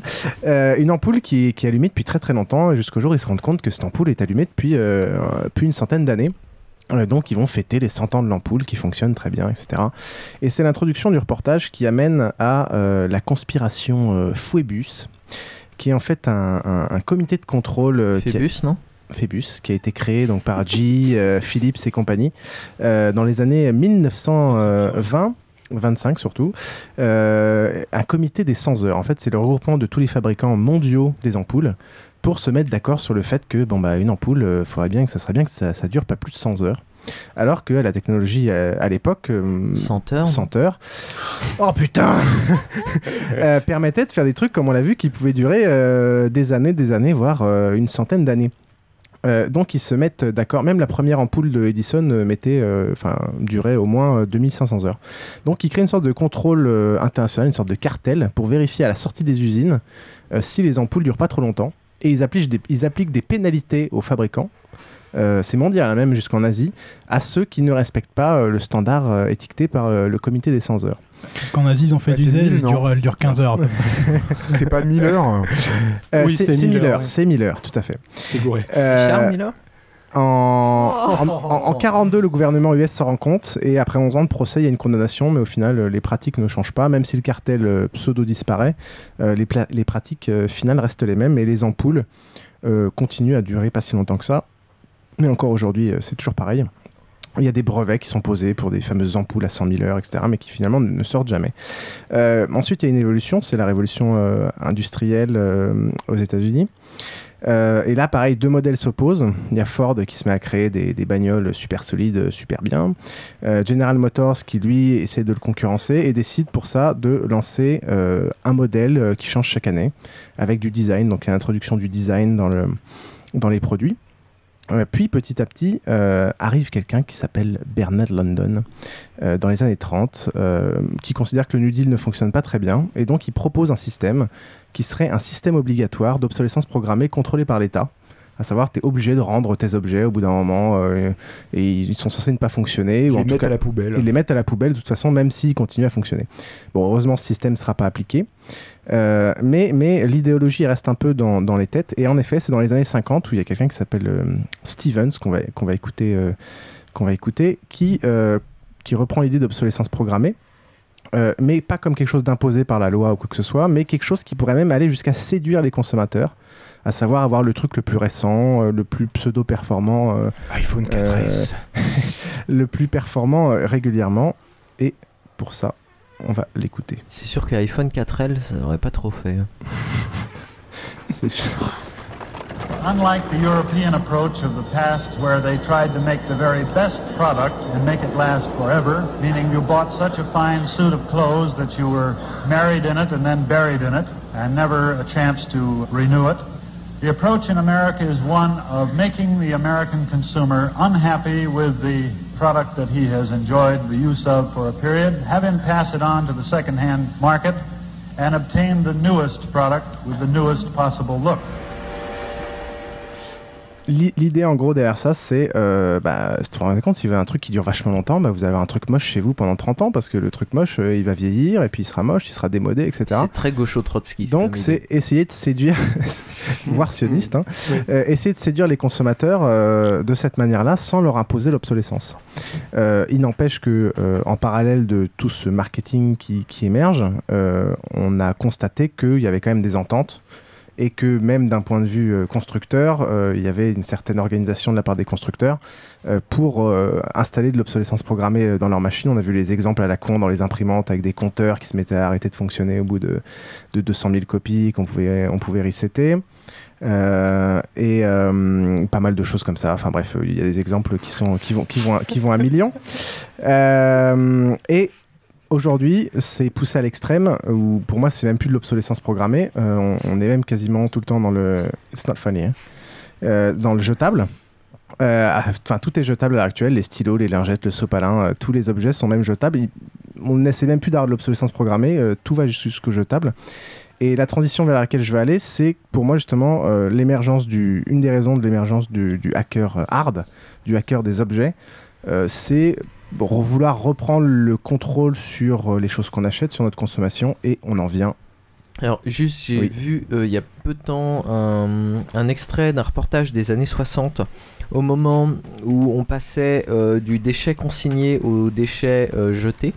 C'est-à-dire qu'avant, tous les déchets, par exemple la bouteille d'eau en verre d'un litre, étaient, étaient consignés à l'époque. Donc, tu rendais ta bouteille vide. Qui est au passage toujours le cas en Chine, hein, les, les bouteilles euh, dans lesquelles Ah, tu oui, mais bien. Et au Maroc et à Ouais. certains endroits Non, en bah, France ouais. pour notamment les restaurants, etc. et en Norvège. Donc euh, voilà. Et euh, donc plutôt aux déchets jetés. Et donc il y avait de, de- il y avait quand même des gens qui disaient que c'était n'importe quoi, qu'il fallait rester aux déchets consignés. Et tous les autres euh, disaient mais non c'est quand même vachement mieux, euh, c'est beaucoup plus simple de jeter plutôt que de récupérer, laver et compagnie. Et euh, un truc qui était rigolo, c'est que euh, il y avait un mec qui disait bon bah euh, vous savez quoi, de, toute façon la différence c'est que c'est le consommateur qui va le payer le- l'emballage qu'on va acheter. Alors que les autres disaient que mais non. euh, Et c'est pour ça qu'on est passé de bouteilles euh, de verre d'un litre à des bouteilles de plastique d'un litre 5 parce que ça leur permettait de faire un changement de, euh, de contenant. Donc donc un changement de prix puisque les gens étaient habitués à avoir leur bouteille à temps mais maintenant c'était plus la- le même c'était un litre 5 donc ils en ont profité un peu comme le passage à l'euro pour foutre une augmentation À l'euro ou à l'euro? À l'euro ouais euh, l'euro par rapport à la coque c'est un peu cher et euh, donc voilà donc c'est pour ça qu'on a des bouteilles d'un litre 5 c'était pour nous faire une augmentation cachée Exactement. Euh, et on en vient donc au Fab Lab et Hack Lab et, et compagnie. Euh, déjà, Enfin, là, le saut est un peu violent, euh, non. D'accord, tu Oui, veux faire- peut-être euh, mais je réagir un pense peu que- sur non, je pense que l'obsolescence c'est- programmée. C'est c'est une des bases euh, de, toutes les, de toutes les personnes qui ont un peu envie de changer de modèle économique, entre guillemets, et même de modèle de consommation, parce que euh, on reste des consommateurs. Euh, c'est de dire euh, tout ce que je jette, euh, tout ce que je balance à la poubelle, du polypropylène, du PETC, du PETE, du HDPE, tous ces plastiques bizarres qui finissent dans la mer avec, avec les gentils dauphins. Non mais euh, qu'est-ce qu'on peut en faire Euh, Est-ce qu'on va les laisser aux générations futures Et là, je suis pas un écolo. euh, je mange de la viande. J'adore manger des flambis. Les écolos ils mangent de la viande Non, Non, enfin moi pas- ceux pas que je connais, quantités. ils sont plutôt. Enfin bref, c'est un autre sujet, mais euh, sans aller vers euh, les dauphins qui vont mourir parce que euh, ils ont mangé une une, une bouteille d'évian. Euh, est-ce que c'est vraiment, euh, est-ce que c'est vraiment ça qu'on a envie de laisser à nos gamins ou est-ce qu'on a envie d'essayer de trouver des solutions euh, alternatives? Je dis pas de revenir euh, à la caverne euh, avec le feu de bois, mais est-ce qu'avec tous ces résidus de, de, de, de plastoc, on peut pas faire quelque chose? Ça dépend. Il y a un marché ou pas? Il y a carrément un marché, évidemment. Et euh. oui, mais alors, je suis d'accord avec toi, Babozor. Je pense qu'il y a un marché, mais. La blague à deux Attends, balles. attends, attends. Xil, est-ce que tu reconnais cette chanson? Oui, c'est. euh, MacGyver Mais non, fallait pas lui dire Ah non Il fallait dire. C'était le piège. Je le sais. Euh, avant de partir dans les raisons pour lesquelles ça a émergé, euh, peut-être qu'on pourrait définir un petit peu euh, euh, ce que c'est. Que- Si tu passes sur le Fab Lab, euh, moi j'ai encore des trucs à dire avant. Sûr. Ouais, non, mais En je, fait, je suis pas pour moi, content de dire aussi pour- deux pour mots là-dessus. Ok, hein. allez-y, continuez. Alors, pour moi, c'est une fois qu'on a expliqué ce que c'est. Enfin, parler des, des raisons de non. l'émergence de ces mouvements sans parler de quoi Ouais. on parle, c'est un peu compliqué. Bah justement, pour l'instant, on parle de, euh, de comment on n'est pas satisfait, et ensuite tu vas nous dire Ah, mais j'ai la solution, c'est le Fab Lab. D'accord, allez-y. Non mais alors, euh, enfin pour, pour pour être vraiment super euh, concis, c'est de dire euh, aujourd'hui, euh, même dans les or- je prends un iPhone, voilà, euh, il y a euh, X, et j'en ai un, hein, c'est pas un problème. Euh, S'il pointe le mien. non, non, mais non, mais euh, il y a un certain nombre de grammes de métaux super précieux euh, qui demandent du, des, des, des produits chimiques dégueulasses pour le traitement, euh, et puis on dévase des forêts pour faire ça. Attends, attends, euh, les Chinois ont été augmentés de 25%. Ouais, et mais tous, bon, les, euh, euh, tous les constructeurs menacent maintenant d'augmenter les prix de leur matériel, alors que par exemple pour un iPhone, c'est la- le, Ouais, le chinois, c'est- ouais, euh, la marge. c'est ouais. 2%. le prix des, des- Non, non, non, des non, travailleurs chinois, c'est mais 2% du prix de non, non, l'iPhone. non, non, je parle pas de ça, je parle des produits. C'est-à-dire aujourd'hui, oui, on Mm. utilise du barium, des machins, enfin des, des- des trucs bizarres. Euh, Est-ce qu'il n'y a pas d'autres solutions qui existent? Est-ce que le barium, on peut pas le recycler euh, pour faire d'autres choses avec? Euh, Pas spécialement des téléphones, mais ça peut être recyclé dans ton siège de voiture. Enfin, on prend un exemple ultra classique et qui a été, enfin tu vois, qui est le, qui est le, qui est le classique du classique, qui est les bouchons de bouteilles recyclés en laine polaire, tu vois. Euh, qui est euh, le euh, un peu le je sais pas comment vous dire ça mais le, la Ferrari du recyclage qui, doit représenter euh, 0,01% du recyclage mais t'es super fier d'avoir ta polaire recyclée à partir de bouchons en plastique. C'est ça peut paraître con mais c'est un pas dans la bonne direction. C'est à dire au lieu de de balancer ça dans la mer ou quelque part et ben tu le réutilises Exil. Alors, pour revenir à un truc que tu disais tout à l'heure, tout à fait dans le sujet, tu disais, mais, euh, enfin, euh, vous parliez de savoir s'il y a un marché pour ça. Vous aviez tous les deux l'air de dire que oui, il y a un marché pour ça. J'ai aussi tendance à le croire et je ne comprends pas pourquoi est-ce que, pour reprendre l'exemple des ampoules, il n'y a pas une association, une entreprise écolo qui se mette, parce que c'est pas si compliqué, qu'est-ce que ça technologiquement parlant de non fabriquer mais, une non mais alors ça j'en Euh, parlerai peut-être après euh, pour Mm. le pour l'open source hardware c'est un problème de brevet C'est un problème de brevet. et, et aussi de lobbying et de mise sur le marché Voilà, etc le, mais le truc, moi, moi Ouais. euh, je C'est pensais pas à quelque ça. part rassurant, enfin, enfin je pensais pas à ça, mais, euh, le, le- imagine, t'as euh, le mec qui se met à faire son usine euh, avec une super idée, euh, on va faire un truc euh, qui va durer 100 ans. Bon, il commence à se lancer, il investit de l'argent. Là, t'as les autres gars qui arrivent et qui lui disent Hé Coco, euh, si tu veux, bah, je te file euh, une Ferrari par mois, mais tu te mets à faire la même chose Non, que mais nous. T'as quand même, même deux, pas trois personnes. spécialement qui ça non non, ouais. non non mais non mais tu vois il- tu- le mec va se prendre 150 procès dans la gueule en même temps et rien qu'en frais d'avocat il va mettre la clé sous la porte et c'est fini Je pense que ouais, je pense que l'argument de Babozor sur les, les brevets est fort. Sur le, euh, je pense que sur la question de euh, la corruption, on va dire que c'est grosso modo ça. Je pense qu'il y a quand même 3-4 écolos à peu près intègres euh, qui pourraient aller jusqu'au bout de la chose. Et je pense aussi qu'il y a quand même pas mal de blé à se faire. À ouais mais les euh, écolos intègres ils ont pas de pognon donc ils peuvent pas financer les 150 millions Ouais, un pour créer ton Possible. ton usine et donc ton ampoule elle verra jamais le jour Possible. Mais là, on va arriver du coup au à l'autre sujet. Les... Non, pas encore. Pas Euh, encore. Alors, Désolé. Moi, moi, j'aimerais Vas-y, rappeler, Sonia. euh, j'aimerais rappeler euh, deux, euh, deux évolutions euh, super intéressantes euh, de, de- des techniques, euh, notamment en France. Le pourquoi de la chose. Déjà par rapport au nucléaire, euh, on, a, euh, on a choisi un type de filière nucléaire alors qu'il en existe euh, pas une dizaine, mais il en existe beaucoup des différentes. On en a choisi une qui était pas la plus efficace, mais qui permettait de faire euh, d'enrichir, je crois que c'est du plutonium pour pouvoir faire des armes, alors que les autres ne permettaient pas de faire des armes euh, en même temps.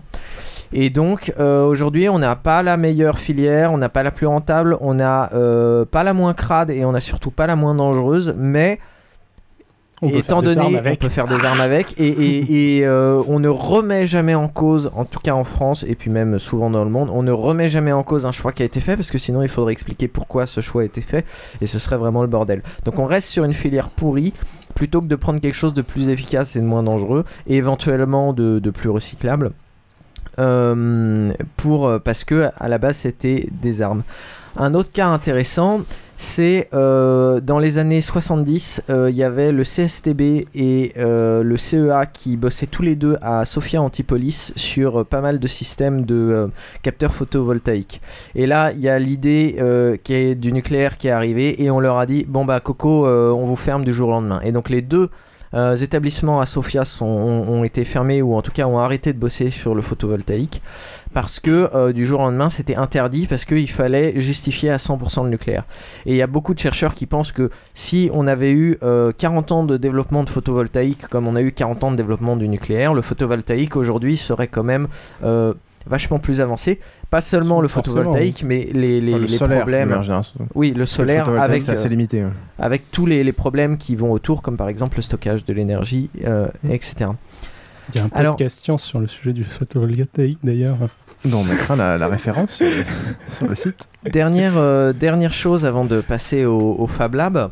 Euh, au, au final, quand on a parlé des hackers, on a parlé euh, de leur esprit euh, un peu euh, contre-culture, euh, tout ça, euh, le fait de rejeter un minimum le système. Ça rappelle beaucoup quand même euh, les anarchistes, euh, 19e siècle et début du 20e siècle. Et ouais, je vais pas dire les communistes, ce serait leur faire trop de...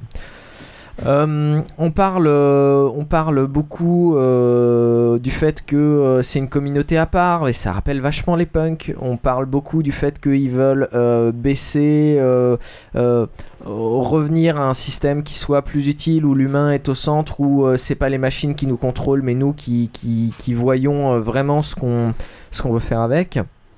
Euh, tout ça, ça me rappelle moi les décroissants, enfin mis à part qu'il n'y a pas le côté euh, antisémite et les indignés. Non, Il y a surtout pas le côté rejet de la technique, mais bon, vas-y, continue. Voilà. Donc, euh, ne relancez pas le débat sur les Je te- décroissants. je te Au final, euh, tout ça, les hackers, euh, éventuellement les Fab Labs après, est-ce que c'est pas tout simplement des hippies 2.0 qui s'inscrivent à l'intérieur d'une euh, d'une euh, d'une Comment dynamique ça troll? Non mais, non mais c'est c'est une vraie question pour moi. Je veux dire, euh, qu'est-ce qui différencie un, un hacker d'un anarchiste, d'un décroissant au final et d'un punk? Au final, euh, ils ont, à part qu'il y en a un qui est plutôt sur l'ordinateur, l'autre il est plutôt... euh, Avec son chien. Sur un pétard. euh, voilà. Euh, tout ça, au final, c'est des sous-cultures, si on prend le, le terme américain, ou des contre-cultures en, en français. Euh, tout ça, ils rejettent la société, ils essayent de faire quelque chose de différent. Euh, Mais, mais, tout- mais je pense que c'est là où tu te trompes. Moi, je rejette pas la société. C'est juste que non, non, non, non, mais je sais que de faire une révolution armée, ça mène à rien. Ça mène à une autre, euh, à une autre dictature euh, qui est pas pas meilleure que la précédente. Mais ce que je pense que j'essaye à mon niveau de faire et ce que plein de gens aussi essayent de faire, c'est d'améliorer petit à petit des éléments sur lesquels j'ai peut-être la main éventuellement. Et, euh, et, et c'est vraiment ça qui différencie par rapport aux autres. Tu parles des punks, tu parles des, euh, des hippies, etc. Didier Vampas n'a jamais non, tenté non, non. une révolution armée. Non, non, mais, non, mais tu vois, les hippies, euh, ils ont peut-être voulu un monde meilleur, mais ils ont jamais eu les moyens de mettre à. à- de- de- d'arriver à faire un monde meilleur. La grosse, grosse différence, c'est qu'aujourd'hui, pour un budget ridicule, t'as les moyens, c'est en gros, t'as un ordinateur et un peu de matos dans ta cave ou dans ta grotte, tu as les moyens de travailler et de participer à des projets qui peuvent effectivement rendre le monde meilleur. Les anarchistes au 19e siècle n'étaient pas euh, nécessairement dans la lutte armée et essayaient, par la pensée, on va dire, de faire un monde meilleur où il y aurait moins de distinctions. Ouais, mais la différence, euh, c'est qu'eux, ils essayent par la pensée, nous, on essaye par les actes. Et on fait Ah. des trucs. Non, mais et, et, et au lieu d'avoir une utopie réaliste, on a des utopies réelles. Euh, tu prends euh, euh, un OS qui est développé par des mecs bénévolement, sans thune, sans avoir de fondation, machin truc, avec plein de pognon qui va dire toi tu fais ceci, tu fais cela. Ça n'empêche que des OS libres, ça, ça existe. Je peux te prendre des. Tu des- prends- je peux, je- non, non, mais, non, mais je, je peux te prendre des exemples, ils sont innombrables. Non, non, mais je sais, mais j'essaie de toujours de faire des, des parallèles. Tu prends un système d'AMAP où il va y avoir une, une redistribution des. des euh, Mais tu restes dans un système commercial. Autre, mais commercial. Euh, ouais, alors le, le but c'est tu donnes un peu de thunes aux paysans et lui il te donne, euh, il te donne des fruits et légumes et euh, oui, il y a quand même un minimum de. Ch- Changer, changer le monde pour toi passe forcément par un système non commercial. Non, non, non, non, non, mais, non, mais alors moi je, je, je milite pour euh, euh, plus d'échanges non commerciaux. Aujourd'hui, beaucoup de choses sont basées sur le fric. en- en- le et, non, non, mais et, et c'est normal. euh, Je dois payer mon loyer, euh, je dois euh, payer EDF, sinon ils me coupent euh, mon courant. Mais euh, si je veux changer le monde, ça passera pas par le pognon. Ça veut dire, ça va passer par euh, j'ai envie de bosser sur un truc, euh, je trouve que t'es cool, on va échanger ensemble et on va euh, essayer de faire quelque chose de mieux sans spécialement passer par le pognon. T'as besoin de micro pour ton podcast, euh, je vais en acheter un, je vais t'en envoyer un. Je t'envoie pas du pognon, je t'envoie du matériel. Mais Alors, attends, juste pour, terminer sur euh, le, le coup de la map que, que j'aime bien, donc l'idée. Là, euh, certes, il y a encore un minimum de pognon dedans, mais déjà, tu oublies tout le côté, euh, tout le côté intermédiaire avec des gens qui sont là pour se faire de la thune. Eux, ils essayent juste de rétribuer le paysan. Euh, et donc il n'y a plus d'intermédiaire. L'idée c'est euh, de produire à côté de chez soi. Là aussi c'est un tout petit truc et là aussi c'est à moitié utopiste. C'est et donc je, je- je suis étonné que tu rejettes autant. Non, non, non, non, je les rejette pas. Mais Non, mais que tu fasses une si moi, grosse alors, différence non, non, entre un enfin, tu- et. Tu vois, pour moi, c'est euh, c'est le. J'ai pas envie d'être violent ni, ni méchant, mais Vas-y, non, on est non, là non, mais, pour ça. non, non, mais pour moi, c'est l'exemple de Parisien euh, bobo qui va prendre en permanence. Ah ouais, mais une map, ils vont m'envoyer mon, mon topinambour pour mes 20 euros, tu vois. Honnêtement, c'est de la branlette et honnêtement, ça fait pas avancer le monde. Pour moi, faire, faire avancer le monde, c'est euh, euh, donner la main à des gens pour qu'ils se construisent leur vrai truc, qui sortent du système commercial qui est pourri, qui, qui est fondamentalement pourri. C'est-à-dire, aujourd'hui, tu payes des prix indécents pour des choses qui normalement devraient coûter que dalle, quoi. On est. euh, non mais tu vois, on est 50 ans ou 100 ans après la révolution industrielle et on devrait avoir un accès quasiment gratuit à certains produits, tu vois. Ça c'est le premier. pour moi, c'est une honte. Oui, je suis bien d'accord, mais ça, là, ça- c'est pour ça que je te dis qu'on se rapproche des anarchistes notamment. Vas-y, Exil. Alors, désolé, euh, je vais encore euh, faire un Allez, fais-nous retour vers le futur. euh, non, non. Pour revenir à ce que disait Krillin tout à l'heure, après je- j'enchaîne sur ce que vous venez juste de dire. Pour, re- pour revenir sur ce que disait Krillin tout à l'heure au niveau du lien, du lien entre hippie, entre décroissants, etc. Je dirais que les décroissants, les hackers et les post-humanistes sont les enfants du mouvement hippie ou du mouvement de la contre-culture américaine des années 60, 70, etc. mais qu'ils ont tous, tous les trois de très très fortes spécificités qui les, euh, qui les différencient pas mal. Tu vois pas le lien avec les anarchistes du 19e Si, euh, aussi, mais euh, on remonte encore plus, plus loin. Oui, tu peux faire le lien entre les anarchistes et, les, et la contre-culture, et oui, oui, oui, ça, ça, ça marche aussi. Après, pour revenir à ce que vous venez de dire, vous avez pas mal insisté sur le côté monétaire ou non monétaire de la chose. Moi, il y a un autre aspect qui me semble assez intéressant et qui me semble lié, c'est la question du pyramidal, organisation hiérarchique ou non, ou, euh, non hiérarchique euh, en réseau. Et une grosse euh, spécificité de ce genre de système, Fab Lab, Hacklab, du mouvement hacker qui est lié à ce que disait Babozor tout à l'heure, à savoir que c'était, c'est des gens qui vont avoir envie de se réaliser des projets en commun, etc. Et donc une structure euh, non hiérarchique sans nécessairement de, euh, sans forcément de chef et qui dans certains contextes, pour certains projets, peut aussi se révéler plus efficace Mm. que euh, le, euh, la, stru- la structure euh, hiérarchique, euh, hiérarchique classique, Alors- pyramidale, pour reprendre les, les termes de Crouzet. Ça- pour tout ce qui est économique et surtout organisationnel, je propose qu'on laisse la, la parole à Piouf parce que je sais qu'on va en parler après au niveau des Fab Labs.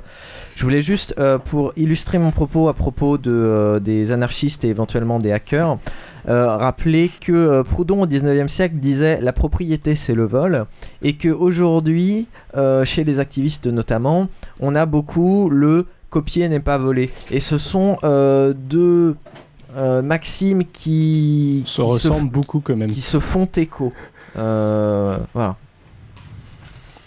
C'est vrai. Ça, c'était valable euh, quand on parle de soft. Euh, parce qu'il y a une, une certaine abondance, mais à l'heure actuelle, les, On y reviendra, euh, j'en reparlerai. les, les objets coûtent cher. Et maintenant, justement, on en arrive au Putain, 60 transitions après, euh, au Fab Lab qui pourrait permettre de rétablir cette notion peut-être d'abondance. qu'est-ce donc un Fab Lab pour ceux qui n'ont pas écouté l'épisode 6 Qu'est-ce qu'un Fab Lab? Aïe aïe aïe, la définition, vas-y, lance Alors celle-là, celle-là, je sais plus d'où elle sort. Donc c'est la réduction de Fabrication Laboratory. Un Fab Lab est une plateforme de prototypage rapide d'objets physiques, intelligents ou non. Il s'adresse aux entrepreneurs qui veulent passer plus vite au concept, du concept prototype, aux designers et aux artistes, aux étudiants désireux d'expérimenter et enrichir leurs connaissances pratiques en électronique, CFAO en design, etc. et aux bricoleurs du 21e siècle. Alors pour ceux qui parlent pas le commercial, c'est un endroit où tu as plein de machines qui permettent de fabriquer toi-même tes objets. J'ai raison, Xil Tout à fait. Enfin, je Ouais, demande plus ou moins. Alors, ouais. euh, La- vraie peut-être question- euh, revenir un peu à l'historique qui est que, en gros, les Fab Labs, ils ont été créés au MIT, Tout à fait, ouais. euh, dans le Center for, for Bits and Atoms, qui est en gros un laboratoire un peu bizarroïde du, du MIT où tu as deux profs euh, qui ont dit, qui en fait ont créé un cours qui est comment fabriquer tout et n'importe quoi. En gros, ils avaient 30 places et il y a euh, 200 mecs qui sont pointés au bout du deuxième cours. Et ils ont fait Oh merde, ça a l'air d'intéresser des mecs apparemment. Parce que euh, le but c'était de dire euh, euh, On va te donner les techniques pour fabriquer tout et n'importe quoi. Donc tu auras une découpeuse laser, tu auras une fraiseuse numérique, tu auras un machin. Donc évidemment, quand tu as des ingénieurs où tu leur dis tu peux faire une muse avec un découpeur laser et une fraiseuse numérique, évidemment qu'ils se lâchent un peu et ils viennent, ils essayent de squatter le cours. Et ils, ont- ils se sont dit euh, ça répond à un, à un besoin, ce qui est vrai. Et ils ont décidé de formaliser ça un petit peu euh, euh, sous la forme d'un Fab Lab. Alors, je sais pas si tu en reviendras après, la différence Fab Lab, Hackerspace, Hack Lab, ouais. etc. Tu peux, tu peux Les Fab développer. Labs sont vachement normalisés. Déjà, ça, déjà- c'est une, c'est une dénomination qui appartient au, au MIT. Euh, il faut aller faire un stage en Norvège. euh, euh, si en hiver, tu vas en hélicoptère, donc c'est plutôt marrant. il y a une charte. Mais ça coûte types de 2500 machines dollars, ça coûte 2500 dollars et il y a des spécifications minimales qui sont tu as quatre machines minimales qui sont euh, un découpeur vinyle, une, un découpeur laser, une fraiseuse numérique et une imprimante 3D. C'est les quatre éléments qui te permettent de fabriquer 99% des choses qui sont fabriquées sur la planète. Avec des éléments en plus qui sont, euh, ouais, c'est un fer à souder, un, un oscilloscope. A priori, si tu peux te payer une découpeuse laser à 35 000 euros, tu peux t'acheter un ou deux fers à souder. Euh, mais ça, c'est, on va dire, l'application très universitaire et très institutionnelle qui marche très bien. Je suis allé à plein de conférences en France où ils ont essayé de, de lancer des Fab Labs, c'était très bien. Euh, et t'as le pendant, euh, je, je suis sûr que. euh, je, je- je suis désolé, je me souviens plus des. des Krillin. que- Krillin. Je suis sûr que Krillin va me traiter de vilain anarchiste. Mais t'as le pendant anarchiste qui est les hackerspace, qui est en gros un lieu où tu vas partager la connaissance, les matériaux et les outils. C'est-à-dire, euh, j'ouvre un lieu, et puis eh ben, t'as une découpeuse laser, euh, t'es un, un gros bourgeois, et ben tu viens, tu la ramènes au hackerspace et on va faire mumuse ensemble. Alors, dans un hackerspace, moi j'avais pas compris ça. Dans un hackerspace, il y a aussi des machines. Il y a des machines, il y a des connaissances, il y a du matériel, il y a de la récupération. Euh, si vous voulez aller vous faire une vraie idée, euh, dans le côté de- euh, à côté de Paris, il y a le TMP Lab euh, qui est à Cergy, je sais plus trop quoi. Et puis il y a euh, le Fac Lab, euh, entre autres. Il y a le Hein Fac Lab Non, qui est ouvert aussi. Euh, Alors il y a, il y a le il y a le Hack il y a le Hack ENS qui s'est ouvert il y a pas longtemps. Et puis surtout il y a euh, le l'Electrolab qui est à Nanterre. Mm. euh, où les gens sont super cool Euh, et c'est ouvert euh, et puis euh, le but c'est vraiment ça c'est on partage les outils on partage les connaissances et puis un truc qui est complètement inédit tu rencontres d'autres barbus comme toi tu parles avec eux et tu t'aperçois que tu n'es plus seul Alors, à part la philosophie, pour toi, d'un premier abord en termes de machines et d'équipements, euh, ce serait à peu près la même chose? Non, il y a. euh, si tu veux fonder un Fab Lab, déjà il y a une mise de base. Qui Oui, est- oui, oui, euh, Non, non, mais qui, qui, qui, qui peut paraître négligeable mais qui l'est pas. Faut que tu ailles passer un stage. Et c'est surtout que c'est pas destiné vraiment. C'est pour ça que je dis, au premier abord, quand tu arrives dedans, tu peux avoir l'impression que c'est la même chose. Ouais, mais vraiment, les Fab Labs, c'est destiné principalement aux entreprises et pas aux particuliers. Alors, il y a, y a des journées, et ça dépend des Fab Labs, qui sont ouverts aux particuliers, mais en général, c'est vraiment c'est un facilitateur pour les entreprises. T'as un projet, t'es un entrepreneur, euh, t'as envie de faire un prototype, euh, t'as pas de laboratoire de R&D, donc tu vas dans un Fab Lab, euh, tu prends des heures de machine à droite à gauche avec tes ingénieurs, et c'est vrai que c'est sympa, tu fais ton prototype, tu repars avec. Xil, tu voulais. Euh, alors, il me semble, enfin, le, euh, moi j'avais parlé entre autres à des mecs qui étaient impliqués dans le projet Usinette, et eux axaient pas mal aussi dans, au niveau de leur projet en tout cas. Euh, Usinette, c'est une Fab Lab à la française, c'est ça? C'est euh, oui, c'est un, c'est un donc- hack lab à la française Ouais, plutôt. non, ouais. c'est- un, c'est un espèce de, euh, un espèce de, de spin-off de, de, du TMP Lab, mais axé vachement euh, impression 3D et.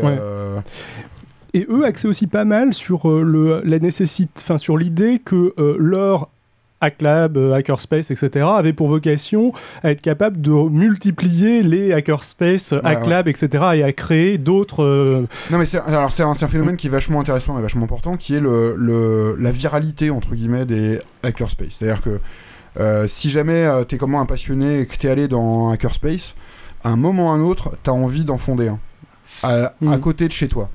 Un peu Euh, comme un podcast. que- Un peu comme un biker space. Voilà, c'est un petit peu ça. Euh, c'est ce que je risque de faire euh, d'ici pas longtemps dans le Berry, mais pour l'instant on cherche du pognon, mais c'est pas gagné. Mais, Et des non, gens non, vivants. Ouais, ouais, mais non. Ah, troll, troll, troll. Il y a plein de vaches. Je vous emmerde, bande de parisiens. non, non, mais, non, mais c'est c'est un besoin fondamental. Quand t'es tombé sur des gens aussi sympas et aussi ouverts et qui ont des projets aussi barjots que toi, t'as envie d'aller partager ça avec d'autres gens. Et ça, c'est une des différences, je pense, fondamentales entre, entre le Fab Lab et le, et le Hackerspace. C'est que le Fab Lab, c'est très institutionnel, et malo- mais, mais c'est très ouvert, très axé sur les entreprises. Et c'est très bien. Euh, mais moi, le Hackerspace me parle beaucoup plus parce que c'est vraiment destiné. Je prends un exemple hyper idiot, mais euh, chez moi, j'ai un découpeur vinyle. Donc, euh, qui découpe du vinyle pour faire des autocollants, des trucs rigolos, mais qui peut couper aussi du plastique, euh, du papier. Alors, pour revenir à, notre épisode précédent, est-ce que ça peut découper des cadavres? Non. ok. Par contre, les découpeurs laser, ça peut peut-être Ah, éventuellement. Non, mais un découpeur vinyle, tu mets ça dans les mains de quelqu'un qui a jamais euh, fait mumuse avec, qui a des notions de base euh, de Vecto et Illustrator.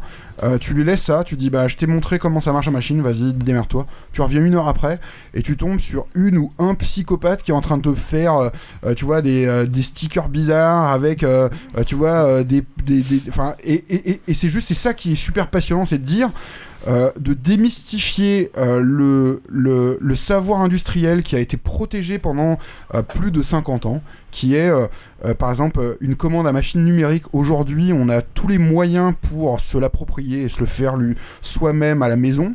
Mais ça n'empêche qu'il y a les gardiens du temple qui nous disent Oh non, mais tu n'imagines pas avoir une découpeuse laser chez toi, mais c'est un sacrilège.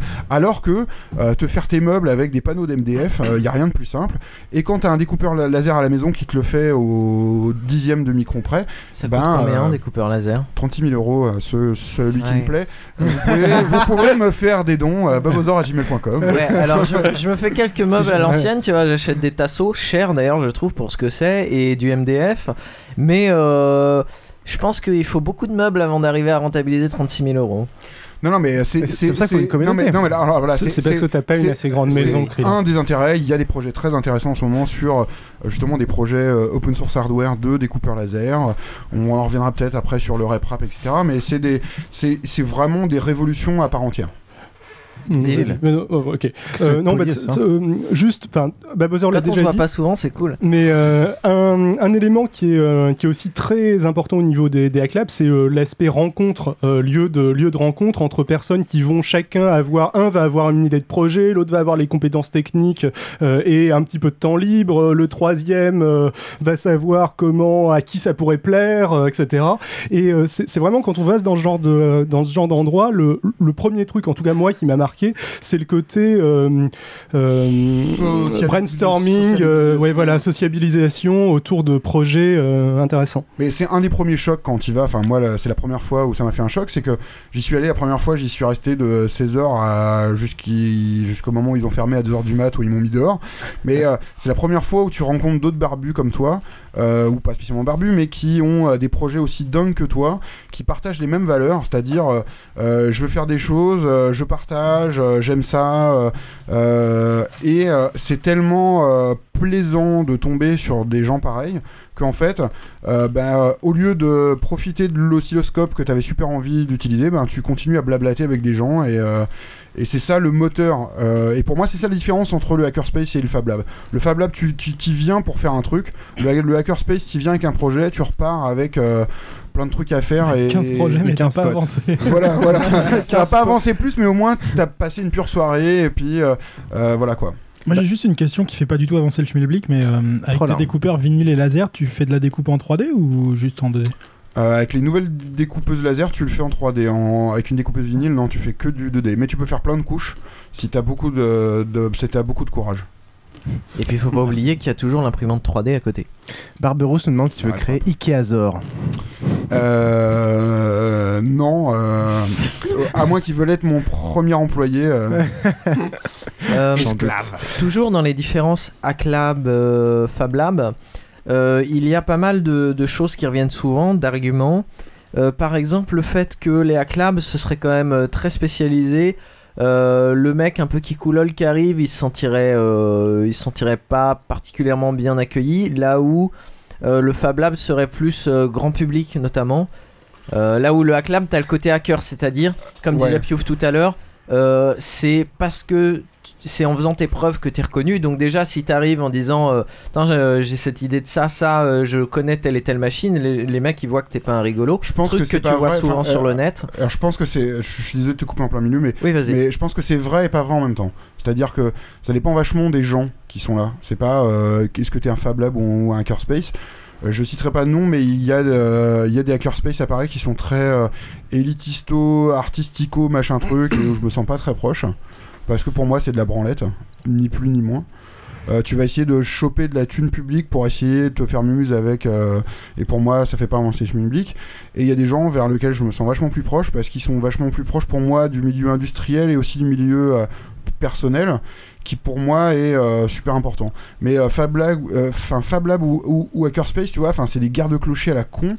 Ce qui est important, c'est que on va redonner la main aux utilisateurs finaux en disant comment tu le veux ton abat-jour, plutôt que de, de choisir entre la version ABC chez Ikea, et ben tu le design. Aujourd'hui, tu as les outils qui sont sur ton ordinateur, tout le monde quasiment a un ordinateur, et tu le fabriques, bordel de merde. Enfin, tu vois, c'est pas dur. euh, et, et aujourd'hui, tu as un accès à, à des, à des outils que juste il y a 20 ans, on rêvait de pouvoir voir euh, sur la planète Terre.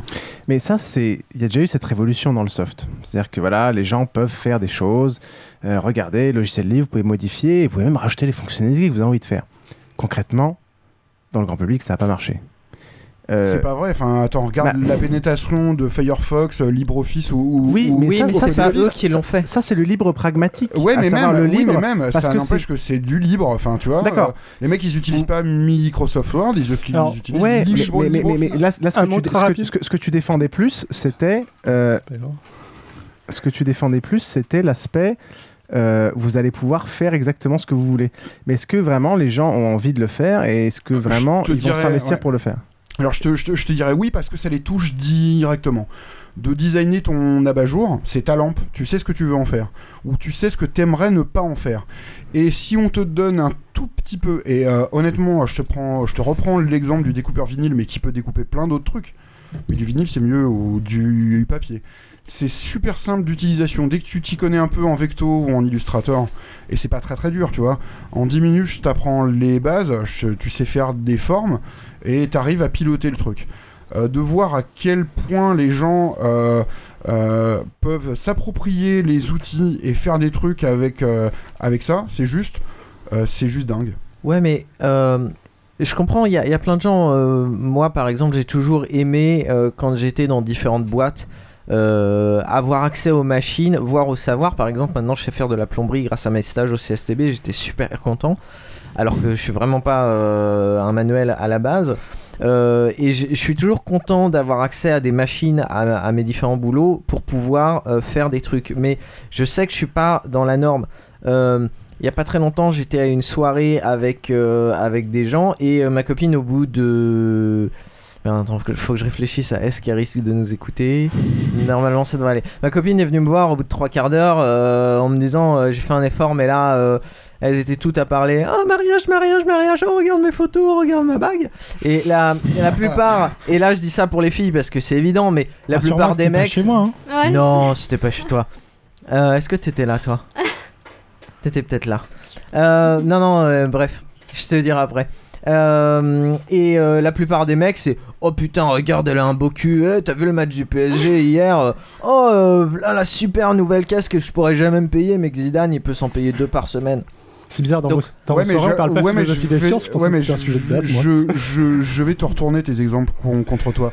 Euh, prends les meufs qui parlent de bagues, de fiançailles, etc. Tu leur dis, euh, ok, euh, t'as envie d'acheter ta bague, mais si, si toi-même tu concevais et tu te fabriquais ta propre bague. Non, non, euh, si c'est le mec qui fabrique. Non, mais le- Non, mais- non, non, non, non, non, non, non, mais, non, mais tu, tu Contente-toi de leur conçois- proposer la non, mais, non, mais, non, tu conçois et c'est ton mec qui se débrouille pour la fabriquer. Mais il y aura pas la marque pas- dessus. Non mais non mais non mais c'est pas une question de marque. Attends, Non, une bague unique, Ouais. tu vois, qui a été taillée pour toi spécialement, avec un million de cœurs à l'intérieur. Hein. Excuse-moi, mais il y a pas très longtemps. Je sais pas si c'était là, attends juste une seconde, je sais plus si c'était à cette soirée ou à un autre endroit, mais je sais plus qui, euh, quelle fille a fait la gueule à son mec parce que ce qu'il lui avait acheté c'était pas assez cher. Donc, Oh. euh, je veux dire, quand on est, quand on est là, je suis sûr que Il ces que tu gens-là. fasses une sélection dans tes amis. à mon Euh, avis, oui, hein. mais c'est justement, c'est pas mes amis. euh, Alors, j'ai une question que je voulais poser tout à l'heure au tout début du truc. Là, vous parlez uniquement de la- l'aspect créatif ou vous parlez aussi de l'usage Parce qu'il me semble que vous parlez alternativement de deux trucs qui sont assez différents. Bah, ouais, hein. L'utilisation de Firefox, euh, Wikipédia, etc. Et le fait de contribuer à Wikipédia, de créer où du... euh, une nuance, ouais. euh, et, et moi, je, je considère qu'il y, a- il y a une nuance importante. C'est-à-dire que l'aspect euh, moi, cré- on parlait bien de la création, ah, l'utilisation, il, il me semble, beaucoup il me plus semble que toi tu parlais de, de l'aspect euh, création, mais il me semble que tout à l'heure quand vous étiez en train de parler de Firefox, etc., vous étiez plus sur l'aspect euh, l'aspect utilisation. Et il me semble que l'aspect utilisation, bien évidemment, peut avoir un taux de pénétration bien plus important que euh, l'aspect euh, production créatif. Oui, mais dans les Euh, Hack Lab et les Fab Lab, tu vas surtout produire et donc faire un minimum d'efforts intellectuels. Ah bah, quand même. Ouais, le mais- but du ouais. hacker, c'est quand même du hacking. Ouais, mais regarde, je vais, te, je vais te citer un contre-exemple qui est euh, MakerBot qui fait des espèces de rep-rap, euh, mes versions. euh, euh, ton kit est Définir prêt. RepRap pour euh, Madame Michou. Euh, en gros, une imprimante euh, 3D qui te fait en, en gros un kit. En une journée, tu peux monter euh, ton truc. Alors, c'est cher maintenant, c'est euh, 1250 dollars. Mais en gros, c'était entre 700 et 1000 dollars, ce qui est relativement abordable pour une imprimante 3D qui. Dans le commerce vont entre 15 et 30 000 dollars. Mais en gros, il y a toute une communauté de gens qui euh, ne contribuent pas au projet Rep- RepRap, c'est-à-dire ils vont pas essayer d'améliorer euh, euh, ton imprimante 3D, mais qui conçoivent des objets ou simplement qui les impriment sur leur RepRap et qui vont dire ah ouais mais de telle ou telle façon ça se, ça se, ça s'imprime mieux etc etc enfin je pense que c'est c'est la même chose que le, que le logiciel libre. hein. Il y en a certains qui codent, d'autres qui font du debugging, d'autres qui font juste que l'utiliser. Tu vois, c'est euh, euh, ni mieux ni moins bien. C'est euh, ça fait partie de cette espèce d'écosystème. euh.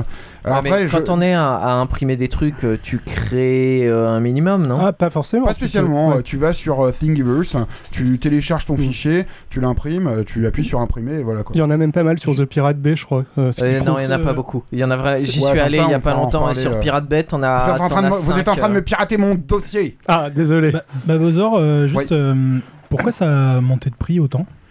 Non, parce qu'en fait, ils sont, par... ils- alors, ils sont passés d'une d'une d'une capacité d'impression en gros de euh, Ouais, c'est le 10 matériel qui a cm par changé, 10 par 8 à euh, 30 par 30 par 20. Hmm. Plus ou moins.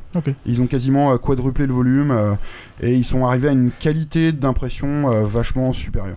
Alors pendant qu'on est sur les imprimantes 3D, euh, la dernière fois qu'on en avait parlé, donc dans l'épisode 6, euh, comme... euh, Je rappelle pour ceux Attention, qui n'y hein. croient pas, parce que moi j'y croyais pas au début de l'épisode 6 dernier, c'est vraiment une imprimante qui imprime des objets en 3D en plastique ou euh, d'autres matières, mais surtout en plastique, éventuellement en couleur. Et euh, c'est de l'impression, euh, c'est vraiment de la vraie impression. on peut C'est-à-dire que si on veut faire, creux. on peut faire une sphère creuse, voilà. Ouais, enfin, ouais, ouais, on en reparlera, mais. avec euh, ouais, ouais c'est à dire que tu vas pas enfin avec les pros tu vas ouais tu vas avoir du mal à, à évacuer le truc euh, qui non, ouais. enfin bref, c'est des, Mais bon, euh, ouais. on va pas rentrer dans les détails techniques, sinon ça va Hum, être chiant en fait. Alors, ce qui, euh, ce dont on avait, je sais plus qui euh, disait ça, je sais plus si c'était Piouf, euh, Trollin ou un truc comme ça, mais le- l'une des réactions. c'était intelligent ou pas. Sur- sur- le- le- le- le- pardon. Euh, l'une des réactions sur euh, le ou peut-être euh, même Krillin, je sais plus. euh, l'une des réactions sur euh, la, la question de savoir si euh, l'usage allait pouvoir se répondre, répandre Swan, je crois. avait été une c'est pas vrai il était pas là avait été une comparaison avec euh, l'imprimante euh, physique euh, euh, à l'heure actuelle de papier et euh, le parallèle était qu'on a donc c'était Piouf il vient de se dénoncer Je crois que Euh, c'était moi, c'est bizarre. ah bon bah c'était C'était Piouf et Krillin, c'était une communion d'esprit. Euh, L'argument était que euh, le qu'on avait en gros de moins en moins besoin et envie d'avoir une imprimante euh, papier euh, chez soi. C'était Piouf ça. Et qu'on en avait euh, qu'on n'en avait pas tellement besoin, qu'on les utilisait éventuellement au bureau. Alors là, on pourrait faire le, le parallèle avec dans un lieu dédié, type euh, HackLab, FabLab, etc. Alors moi, j'ai quand même un petit, euh, un petit contre-argument à ça, c'est qu'il y a- il y, a quand même une différence fondamentale entre l'imprimante à papier et euh, l'imprimante 3D. C'est que l'imprimante à papier... Elle est en 2D. oui, euh, déjà, et imprime du, quelque chose qui peut être instancié sans perte de propriété. Euh, facilement.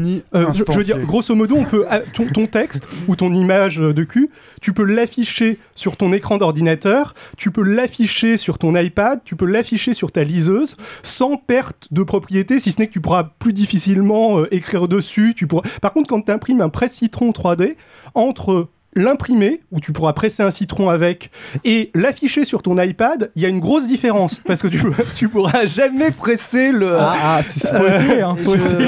Alors, Euh, moi, moi, je remarque juste qu'il t'a fallu 8 mois pour trouver un contre-argument. Non, euh, j'y j'y avais, mais j'y avais attends. pensé après, mais j'avais pas eu le, j'avais pas Je eu le- comprends, je comprends pas euh, ta différence. Je comprends pas la différence que tu fais. Dans, dans un cas, c'est euh, du domaine euh, du, du numérique, donc c'est un affichage, c'est du virtuel, et dans l'autre cas, c'est du physique. Mais justement, l'imprimante est pas la- l'imprimante vachement, est vachement plus limitée. C'est-à-dire qu'elle peut- l'imprimante peut faire exactement, le rendre, rendre exactement le même service que la version virtuelle, alors que la version virtuelle et l'imprimante 3D rendent un service différent.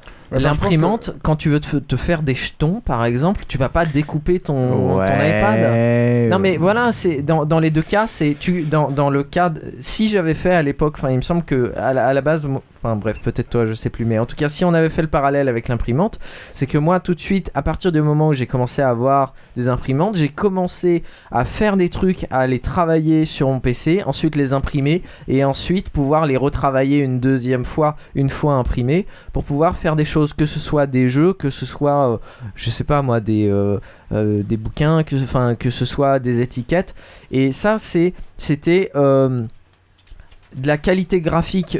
Euh, entre guillemets euh, professionnelle accessible à tout le monde. Et là euh, l'imprimante 3D c'est pareil c'est tu as besoin de quelque chose tu as besoin maintenant des pions à côté. Après avoir fait tes tuiles de jeu de plateau tu as besoin de pions et ben tu vas les, les faire toi-même et les imprimer toi-même. Enfin, moi, je pense que ça reste, tu vois, un outil euh, réservé à quand même une ultra, ultra, ultra minorité aujourd'hui, malheureusement. Rien que par la technicité ou même le prix, tu vois, euh, qui aujourd'hui, euh, tu veux te monter une rap rap, ça te coûte entre 600 et 800 euros. Tout le monde peut pas se payer ça. Euh, Ça demande quand même des connaissances en montage, en électronique, etc. Euh, je t'avoue que moi, je galère, donc. euh, Ouais, moi, je pense mais, que non, mais ça, ça, ça reste quand même un, un truc vachement élitiste. Mais même, comme je disais, tu vois, une découpeuse laser ou un découpeur vinyle, déjà d'avoir accès à ça, je, dis un truc, mais je sais très bien que dans l'état dans lequel ils sont, mais avoir ça dans les écoles, pour moi, ça devrait être une priorité numéro un, quoi. De, de redonner aux gamins euh, l'accès à des, à des outils pour fabriquer des trucs, pour moi, c'est un outil libérateur, quoi. Euh, alors déjà qu'on n'arrive pas à payer les profs, donc en plus euh, acheter des découpeuses laser à 36 000 euros, j'y crois pas, mais justement ça peut être un des rôles euh, des Hackerspace, des Fab Labs, euh, tu leur donnes le nom que tu veux, c'est de démocratiser ces outils qui sont géniaux, qui, qui étaient super élitistes, qui le sont plus. Tout le monde a accès à un ordinateur, tout le monde peut se former à des logiciels. Tu prends Inkscape, enfin tu vois, en 3 minutes tu sais faire un rond et un carré et arriver à le découper sur une découpeuse laser. Euh, arriver et, alors c'est ça qui est génial ici mais c'est ça que beaucoup de gens ont du mal à, expérimenter c'est le passage du virtuel au réel et de dire j'arrive à designer mon truc euh, je l'imprime je le découpe et j'arrive à faire des, des itérations. Donc euh, je fais une V1 qui est, qui pourrie je fais une V2 avec des encoches qui est un peu mieux je fais une V3 avec je, je mets les noms pour pas avoir à galérer où sont les, les différentes pièces. C'est un enfin tu vois c'est un c'est un cheminement de pensée rien que parce que tu as l'accès à, un moyen de production. Et, et pour moi, c'est une révolution euh, qui va arriver et qui arrivera euh, dans, les, dans la décennie qui va se pointer. quoi. Vas-y. Alors, puisque on revient plus ou moins au Fab Lab, parce que moi, mon idée, c'est finalement euh, l'idée géniale du Fab Lab ou du Hackerspace, c'est d'avoir ça euh, dans euh, Des lieux qui, est, dédiés. qui est disponible. On parlait de l'imprimante, on n'en a plus chez nous parce que euh, finalement, au boulot, elles sont de meilleure qualité, elles sont plus utilisées, donc elles sèchent pas, etc. Là, c'est un peu la, la même idée. Mais pourquoi est-ce qu'il n'y a pas de Fab Lab en France? Euh, alors pour des questions historiques, pour des questions institutionnelles, pour des questions institutionnelles principalement, euh, les institutions sont vachement frileuses et quand tu leur dis euh, il faut euh, entre 4 000 à 40 000 euros pour ouvrir un Fab Lab, ils comprennent pas. Et il faut des initiatives semi-privées pour leur montrer qu'ils ont été cons. Euh, puis c'est aussi un- un- une façon de faire vachement anglo-saxonne qui correspond pas trop au modèle français qui est euh, euh, si jamais c'est pas le ministre qui a décidé les budgets, je ne comprends pas donc je ne mets pas en, je ne mets pas en place. Alors que les anglo-saxons sont vachement plus, ils donnent des budgets à des à des entités et puis ensuite ils attendent à ce que ça marche ou que ça marche pas. Il y a la notion ouais, de d'empowerment qui est très présente, enfin c'est c'est exactement ça, euh, qui est très présente euh, dans le monde anglo-saxon, particulièrement aux États-Unis, qui est que euh, euh, plutôt que euh, assister euh, des personnes, il faut leur donner les moyens de euh, se débrouiller eux-mêmes. Leur apprendre à pêcher plutôt Quand, que quand leur tu dis ça en. France, tu te fais taper sur la Ouais, gueule. voilà. Alors de temps en temps, ça peut donner des trucs, euh, des, de- des justifications assez euh, violentes euh, et euh, avec lesquelles personnellement je suis absolument pas d'accord. Type, euh, faut euh, pas d'allocation chômage, euh, etc. De temps en temps, ça peut donner Tous des des trucs. feignants. voilà. Euh, de temps en temps, ça peut donner des trucs très sympathiques euh, comme euh, justement des Fab Labs, euh, etc. Donc c'est pas trop dans notre culture. Voilà. Ok. Euh, donc, euh, un des derniers points des Fab Labs, et, euh, et on, on va revenir ensuite sur quelque chose dont on a parlé, donc Zil a parlé tout à l'heure, c'est euh, quelque chose qui est reproché au Fab Lab com- comparé au Hackerspace, c'est que le Hackerspace, tu n'aurais que des libertés, peut-être un peu trop d'ailleurs, au point de, de, de noyer les gens dans. Tu vas nous faire un débat gauche-droite, là. Et alors que dans la Fab Lab, euh, dans, tu as euh, des points qui sont importants. Il faut que tu aies ça, il faut que tu aies ça. Tu dois avoir tel type de machine, tel type. Comme tu l'as dit, il faut aller faire une formation. Tu as besoin d'avoir quatre types de machines, etc. Euh, donc tu as un côté un peu plus carré et un peu moins hein. bordélico libre dans les Fab Labs. Euh, oui, oui, parce que pour avoir le label Fab Lab, faut que tu passes à un espèce de euh, pseudo stage, un pseudo examen, etc. Alors que euh, euh, juste toi avec ta machine à coudre, tu peux ouvrir un hackerspace euh, spécial euh, couture, tu vois. Mm, Il y a rien qui. euh, ah, mais. euh, euh, Micha va en parler. non, non, mais c'est justement euh, un- une des différences principales, c'est que il y a aussi une des différences principales, c'est que euh, t'es pas au hackerspace, t'es, euh, enfin t'es pas au Fab Lab, t'es pas non plus au hackerspace, t'es chez toi en gros. C'est-à-dire, tu traites euh, les gens et les- le matériel comme si c'était le tien. Mhm. Donc il n'y a pas euh, quelqu'un qui va te taper sur les doigts en disant ah mais euh, euh, faut pas faire ceci, faut pas faire cela. Alors c'est très euh, autogestion, anarchique, etc. Euh, Il y a quand même une gestion qui est euh, les connards tu les vires. Parce que quand même euh, c'est des connards donc il Ouais. faut les virer. Euh, mais sinon euh, c'est euh, quelque chose de très simple qui est euh, euh, si t'as des valeurs communes euh, tout se passe bien. Euh, si les mecs c'est des cons et ben euh, tu, tu les éjectes. Donc là, on en arrive euh, typiquement au point dont tu parlais, euh, Xil, sur euh, euh, la, la manière dont tout est hiérarchisé. Oui, alors ça, me fait aussi penser à un autre, une- un autre contre-argument souvent avancé à cette logique d'empowerment, euh, un contre-argument très conservateur, c'est oui, mais euh, si on donne, alors c'est souvent, c'est plus avancé au niveau des biohackers, etc. Si on donne aux gens euh, la possibilité de faire plein de choses, euh, tout et n'importe quoi, euh, ils vont construire euh, des armes à feu, ils vont construire euh, une bactérie tueuse euh, qui va tous nous détruire, euh, etc., etc. Alors le le hackerspace, le, euh, le Fab Lab sont des endroits qui encadrent euh, ce, genre, euh, ce genre de choses, donc on peut, euh, enfin ça peut rassurer euh, une optique, euh, enfin ça peut rassurer des conservateurs sur ce point de vue-là. Ou la préfecture de police. Ou la préfecture de police, ouais. Sachant qu'en Euh, général, les RG sont infiltrés dans tous les groupes un peu bizarroïdes. Mais surtout, euh, là, on en revient à la base au hacker-cracker avec euh, les mecs, euh, les white hats qui se battent pour. euh, et les black hats qui se battent euh, pour euh, se prendre de vitesse. L'un pour essayer de trouver des failles plus rapidement pour rentrer et faire du mal, et les autres pour les trouver plus vite pour les bloquer. Euh, et on a. on- Ouais, mais je pense que ça va un peu plus loin, tu vois. Quand tu parlais justement de biohacking, le mec qui veut faire du gaz sarin, il trouvera le moyen de le faire. Et je pense que c'est un des arguments massus comme la pénopornographie pour, euh, Ouais, je suis tout à fait pour, d'accord. euh, pour euh, les réseaux peer- peer-to-peer, de dire Ah, Vous imaginez, si vous faites un biohack lab, les gens ils vont pouvoir faire du gaz sarin. Le mec, il a vraiment envie. Ah, non, mais il se commande son matos sur le web, il se fait son petit euh, labo de chimie à la maison et il le fait. dire, les attentats, Par contre, quoi, mais- Salt Lake City où les mecs euh, ils ont fait, enfin aux États-Unis il y a eu plusieurs attentats euh, d'anards de droite d'ailleurs où euh, les mecs. euh, Ouais, ils avaient commandé leur matos sur le web. euh, ouais et bah de toute façon euh, Anders Breivik c'est pareil, euh, le- ces attentats à Oslo, tout ça c'était Ah, avec Anders. des... oui c'était des euh, du merde pour les champs euh, Du- de l'engrais. de l'engrais voilà et avec ça ils ont quand même réussi à faire péter euh, des bons gros immeubles. Ça a pas sauté l'enregistrement là? J'ai entendu un schlock. Sinon, C'est la bouteille.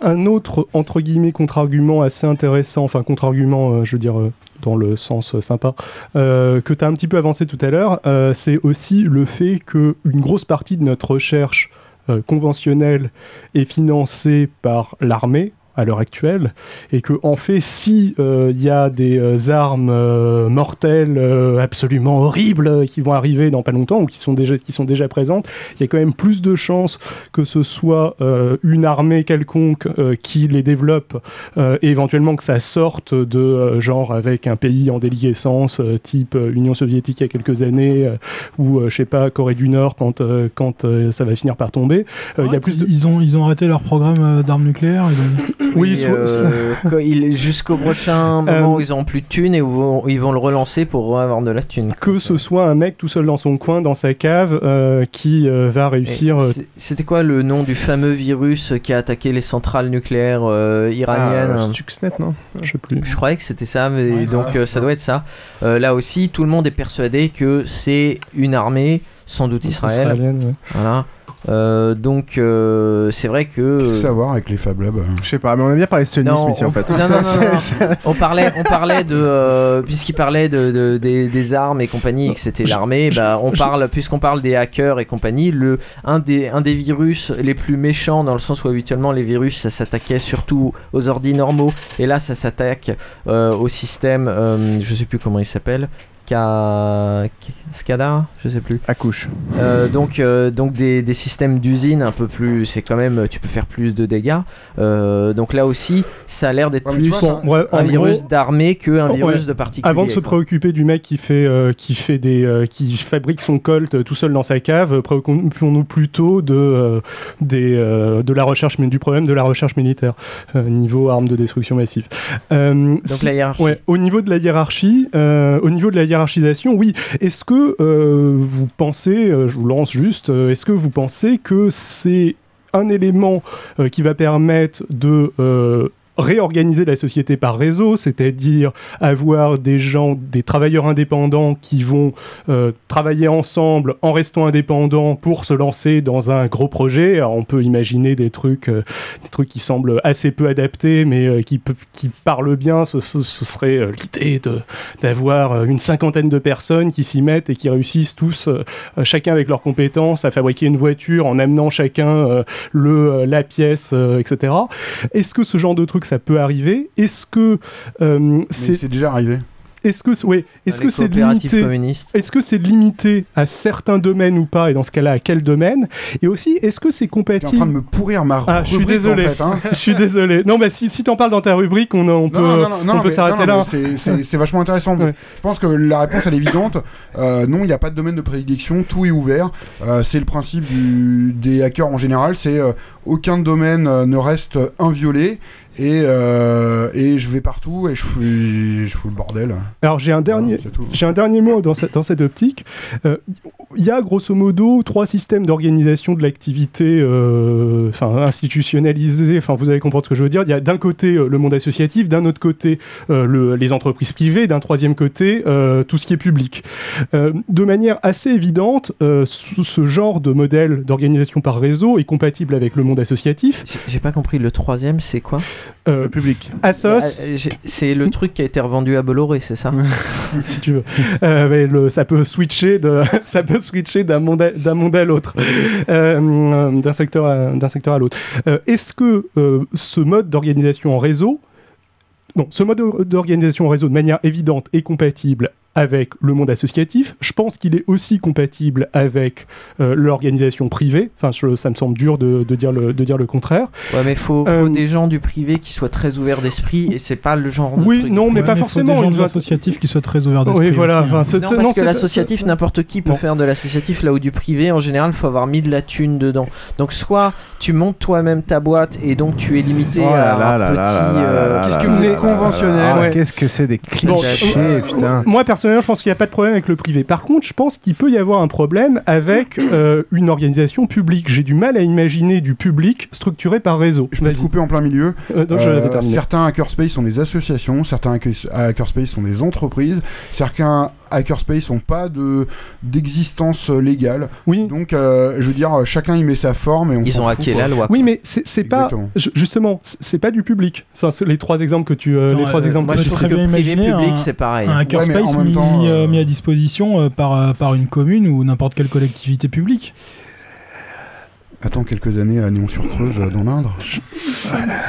Quand tu seras maire. Je, je- je- je suis Je bien dubitatif que ça que dérange, mais je pour- t'entends non, non. pas donner Euh, d'argument. pour, pour moi, euh, le, euh, le- une structure publique, surtout au niveau d'un État, euh, consiste à euh, donner euh, des directives, grosso modo, à un niveau ou à un autre, même si on n'est pas dans un monde euh, communiste, il y a grosso modo un plan euh, le- sur la partie publique. Euh, L'éducation nationale a malgré tout un certain nombre d'objectifs, il y a un programme qui est défini, etc.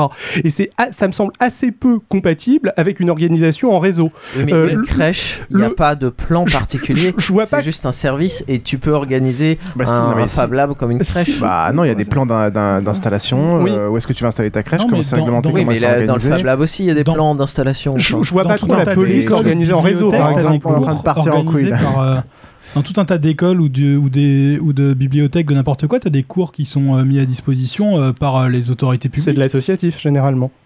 Ben, Bah, c'est de une l'associatif, bibliothèque mais ça travaille avec le public. euh, Oui, mais l'associatif travaille avec le public, mais il y a une différence entre deux, des associations qui sont subventionnées par des organismes publics et structurer le public en organisation Non, par mais- réseau. Non, non, mais tu, Tu peux dis- pas tu tout faire, ça- évidemment. ça la Poste, par exemple, on va pas dire bon bah voilà les gars, vous êtes 100, il y a 10 000 euh, courriers, euh, vous les prenez, vous les distribuez. Non, il y a des trucs où tu es obligé d'avoir un minimum de structure. Quand on se met à je parler de la que poste, tu essayes de faire, de, t'essayes de faire rentrer une pièce carrée dans un trou rond. Euh, Ah, mais c'est- de faire- c'est- c'est Non, toute sa vie mais- sexuelle, non, mais et- et- et- essaye de faire rentrer un hackerspace ou un Fab Lab dans une structure vachement étatique, euh, machin truc.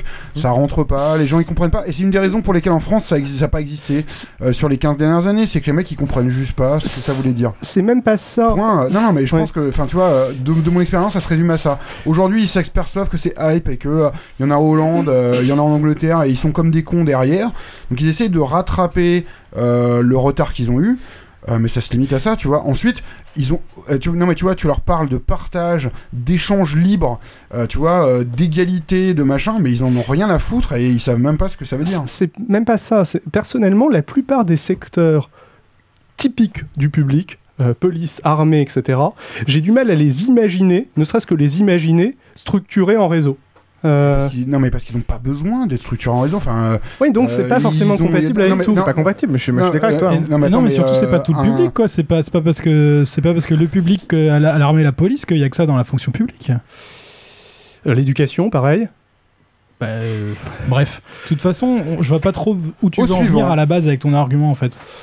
Bah, que, à mon avis, enfin, de... Ça, ça se développera pas dans le public. ça, ça se Enfin, développera pas moi, dans je le suis- public. Moi, je suis d'accord avec toi. Moi, je suis- aussi ouais. d'accord avec toi au final. Non, non, non, non, non, non, non, je pense que justement, euh, euh, euh, on n'aura pas une imprimante 3D chez nous, mais il y aura des endroits euh, Oui. dans lesquels on aura accès. Mais pas Et organisé ces par le endroits, gouvernement. et ces endroits, est-ce qu'ils sont, est-ce qu'ils seront créés par les autorités publiques J'ai comme un gros, gros, gros, gros, gros doute. Donc vous êtes assez d'accord. Et ouais, moi je dis pourquoi pas. Non mais, non mais tu, vois, tu, peux prendre des, tu peux prendre des exemples. Je te prends un exemple. Rennes, ils ont euh, ouvert leur, fa- leur Fab Lab il y a quelques semaines parce que il y a euh, des personnes euh, relativement haut placées dans la hiérarchie qui pensent que l'open source hardware, les les processus libres et ouverts, etc. C'est super important. C'est eux les premiers en France quasiment qui ont fait l'open data. Donc ils sont dans cette euh, optique-là. Et oui, ils ont ouvert un Fab Lab. Le temps euh, d'avoir un Fab Lab, euh, tu vois, dans ta mairie à côté de chez toi, il y a encore quelques petites décennies à mon avis. Un Fab Lab ou un Mais ça va peut-être prendre du temps, mais c'est pas. Enfin, pour moi, c'est pas incompatible, quoi. Il y a pas de raison, quoi. On te met des bouquins à disposition, pourquoi pas une imprimante 3D On te met, on te met plein de trucs à disposition. Parce que le pognon est pas le Je, même. je- je- je parle pas d'imprimante 3D, hein, je te parle de structuration en réseau de- d'un euh, d'un service, d'un organisme. Non, non, mais d'une attends, mais entreprise. c'est pas une question de, de, de, de- de structuration. Tu prends un bouquin, euh, les risques ils sont minimes. Euh, T'as une fraiseuse euh, qui peut t'arracher un bras et un bout de jambe en même temps. Les responsabilités sont pas les mêmes. Je suis tout à fait d'accord. Ouais, je suis tout à fait d'accord. Euh, autre chose, euh, Krélin Non, non, euh, moi je, je. Je suis pas tout à fait d'accord avec euh, votre conclusion, mais voilà, c'est tout. euh. Il était pas là. j'adore. Non, non, mais j'étais. euh, J'étais. Euh, écouté par télépathie. J'étais deux mètres à côté, j'étais pas. J'avais pas quitté la porte. Non, mais D'accord. je, je trouve que. Il y a rien qui empêche certains services publics de. euh, de- de- d'éventuellement euh, se, se, se constituer comme ça. Le problème, c'est que, euh, particulièrement en France, le public est de plus en plus frileux parce qu'il a de moins en moins de thunes et qu'il a des gens qui sont là euh, et qui veulent surtout pas prendre de risques. Euh, le, seul, but des décideurs dans le public en général, c'est de pas faire parler d'eux. Euh, Non, ça, ça demande un courage politique que euh, les gens Voilà. pas en général. Mais sinon, pour moi, il n'y a rien qui soit incompatible entre ce genre d'organisation et du public. Enfin, euh, dans, dans certains domaines, on est, on est d'accord que euh, un truc type euh, crèche, euh, ce sera plus simple qu'un truc type police. Allez, euh, Euh, lieu pour de- conclure, juste un, Mais non, un- mais- pour conclure, euh, bah, Bowser, pourquoi est-ce que tu penses que ça émerge euh, maintenant et les raisons pour lesquelles ça émerge? Est-ce que tu penses que c'est une conscience écologique parce que la techno est arrivée à, à bon moment? Est-ce que c'est parce que les gens ont plus de thunes et c'est comme Je le pense que c'est potager une veulent- euh, concordance de plein de trucs. Euh, une partie des technologies sont mûres. Euh, tu vois, il y a une, une, une je sais pas comment on dit ça, une pénétration, une pénétration Oh, on aime bien ce mot-là. suffisante de l'informatique et de la connaissance informatique aujourd'hui. Encore que nous, enfin, alors je dirais, j'avais la vision parisienne et très euh, intra-centrée euh, qui commence à changer, mais ça n'empêche que euh, beaucoup de gens ont des ordinateurs, beaucoup de gens savent moins mal s'en servir qu'il y a quelques années, et que les technologies sont de moins en moins chères. Imaginez il y a quelques années avoir une imprimante 3D à moins de, de 1000 euros, c'était juste du fantasme. Euh, Est-ce que tu trouves pas que ça part justement à rebours? C'est-à-dire qu'il y a une évolution, les gens des ordinateurs, des gens qui changent un peu de mémoire, il y a des gens qui machin. Est-ce que tu trouves pas que l'industrie et les gens de manière générale sont en train de repartir totalement à rebours, à savoir, euh, bah, on- tu regardes le succès d'Apple en ce moment, euh, tu regardes euh, la dématérialisation euh, au plus possible de la musique, l'industrie vend plus maintenant du service, de la location, on n'a plus les fichiers, euh, on parle de cloud, on parle d'ordinateurs qu'on n'ouvre plus, on, parle, on a tu- plus envie de se prendre la tête. Est-ce que t'as pas l'impression le que... cloud en, en 512 kilos, on pourra en reparler. hein. Parce que franchement, non mais c'est bien pour vous, petits branleurs parisiens, mais moi dans le Berry, le cloud, c'est plus, tu vois, c'est un fantasme. Ouais, hein. Je fais peut-être vieux con, mais moi j'ai l'impression qu'on on, on repart en arrière du, du point de vue de l'empowerment, du point de vue du contrôle sur les objets, du Ouais, point ouais, de vue ouais, de- non, de non, mais ça, je suis d'accord. Alors, non, je suis, je suis d'accord qu'on laisse trop euh, la main euh, sur nos données. Tu vois, tu prends Google, tu prends Apple, tu prends machin, et euh, c'est des trucs qui, moi, me font peur, euh, même si je continue d'utiliser Gmail et j'ai un iPhone. Euh, mais euh, c'est des choses sur lesquelles on va devoir reprendre la main, mais pas que ça, tu vois. Je te dirais, euh, tu vois, je te citerai le protocole qui fait que le diagnostic de ta voiture, il te coûte X dizaines d'euros et qu'ils font payer plusieurs milliers d'euros des valises de diagnostic aux, aux mecs, tu vois, dans les, dans les, dans les concessions.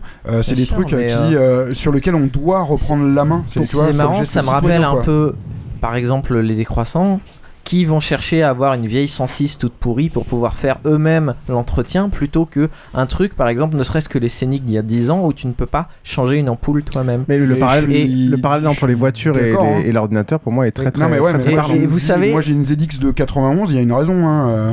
Vous savez, récemment, j'ai, euh, je me suis dit que j'avais été con de cracher pendant si longtemps sur euh, les jackies, euh, les, les, les mecs, les mecs qui tunent non, leur non. voiture. La conclusion de ce Non. podcast ne sera pas Parce que les Jackie. autant, autant ils ont pas de goût. Ça c'est clair. Enfin, je veux dire après euh, que ce soit en termes de de euh, de euh, Les spoilers en papier mâché, c'est trop la classe. voilà que ce soit en, en termes de voiture, de meufs, de tout ce que tu veux, de musique. Autant oui, c'est sans doute des, le niveau zéro de, de, de la culture et de l'intellect, mais c'est quand même des mecs qui veulent faire tout eux-mêmes, qui ont des forums où ils s'apprennent comment on fait pour démonter un tableau de bord, pour changer des LED, pour aller. euh, ils vont toucher à l'électronique alors que c'est pas leur domaine. Domaine pour Ouais, pouvoir faire des c'est pas ça qui mais va le changer but- le monde. le but n'est pas le même. Les spoilers en carbone, je suis pas sûr Ce qui est important, c'est le but, pourquoi Non. tu fais quelque chose et pas parce que tu le fais. Moi, Bref. je, je, je voudrais juste. euh, On va terminer sur l'intervention de, Troll, de Krillin. Vous dites que. Trollin. Trollin, bordel. Trollin. C'est ça, mo- moyen mémotechnique. Quand- Vous dites qu'il y a de moins en moins de contrôle. euh, certes, de toute façon, il y, a une, euh, il y a une montée en puissance, mais je pense qu'il y a, il y a de plus en plus de. Enfin, une montée en puissance des trucs genre euh, Google, Apple, etc., qui, qui, qui centralisent toutes nos données de vie privée dont on n'a plus aucune idée de ce que ça devient. Mais je pense que à côté de ça, il y a de plus en plus de gens qui s'intéressent à ce que ça devient et, c'est en train de, de grandir en. Enfin, je pense que de plus en plus de gens se rendent compte du problème et, et ça va euh, globalement, bon, pas forcément que dans le mauvais sens.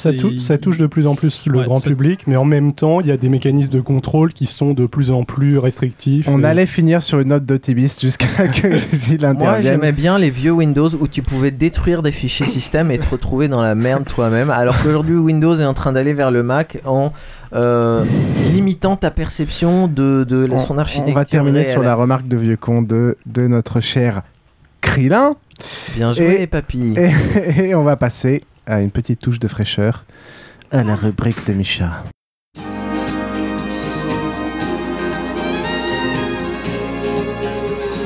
La rubrique de Michel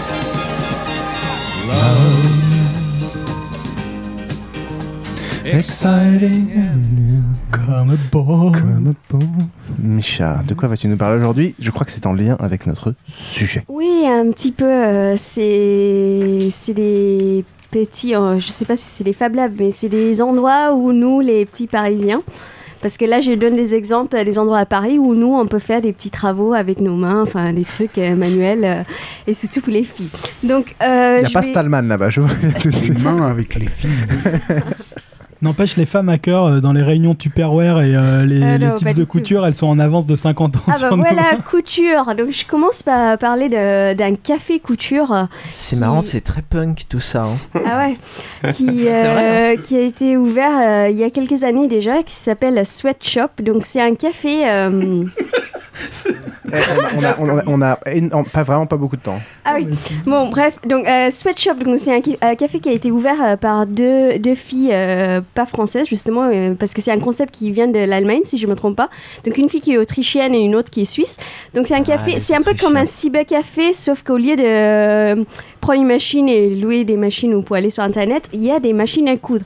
Donc euh, cet endroit est génial pour les filles qui, adorent des fringues ou qui, ont envie de créer euh, des choses avec euh, leurs propres mains. Donc il y a huit machines à coudre. Donc tu peux venir dans la journée pour louer une machine, je pense que c'est 6, 6 euros l'heure, ou tu prends une carte, tu peux avoir un forfait, où tu loues une machine et euh, euh, en plus de la machine, tu peux utiliser tout le matériel sur place, ça veut dire euh, les ciseaux, les fils, enfin les petits coupons de, de tissu qui restent, et tu peux aussi acheter du tissu si tu, viens sans tissu. Et donc voilà, donc ça c'est Café Couture, euh, pardon, c'est Sweatshop qui est dans le dixième. Donc ce qui est bien aussi pour les moi, donc moi j'ai essayé ce Sweatshop là. Donc à part juste venir pour louer des machines, on peut aussi suivre des cours ou des ateliers.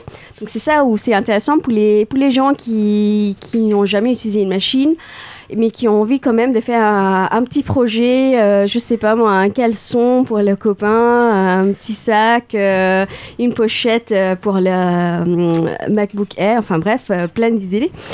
Euh, tu viens, euh, y- et tu peux prendre les cours de débutants ou les cours de découverte et tu as des, deux profs, donc c'est deux dames qui ont ouvert euh, les deux euh, gérantes de ce café, qui te donnent des conseils et euh, qui te suivent et qui te guident euh, dans la réalisation de ces projets-là.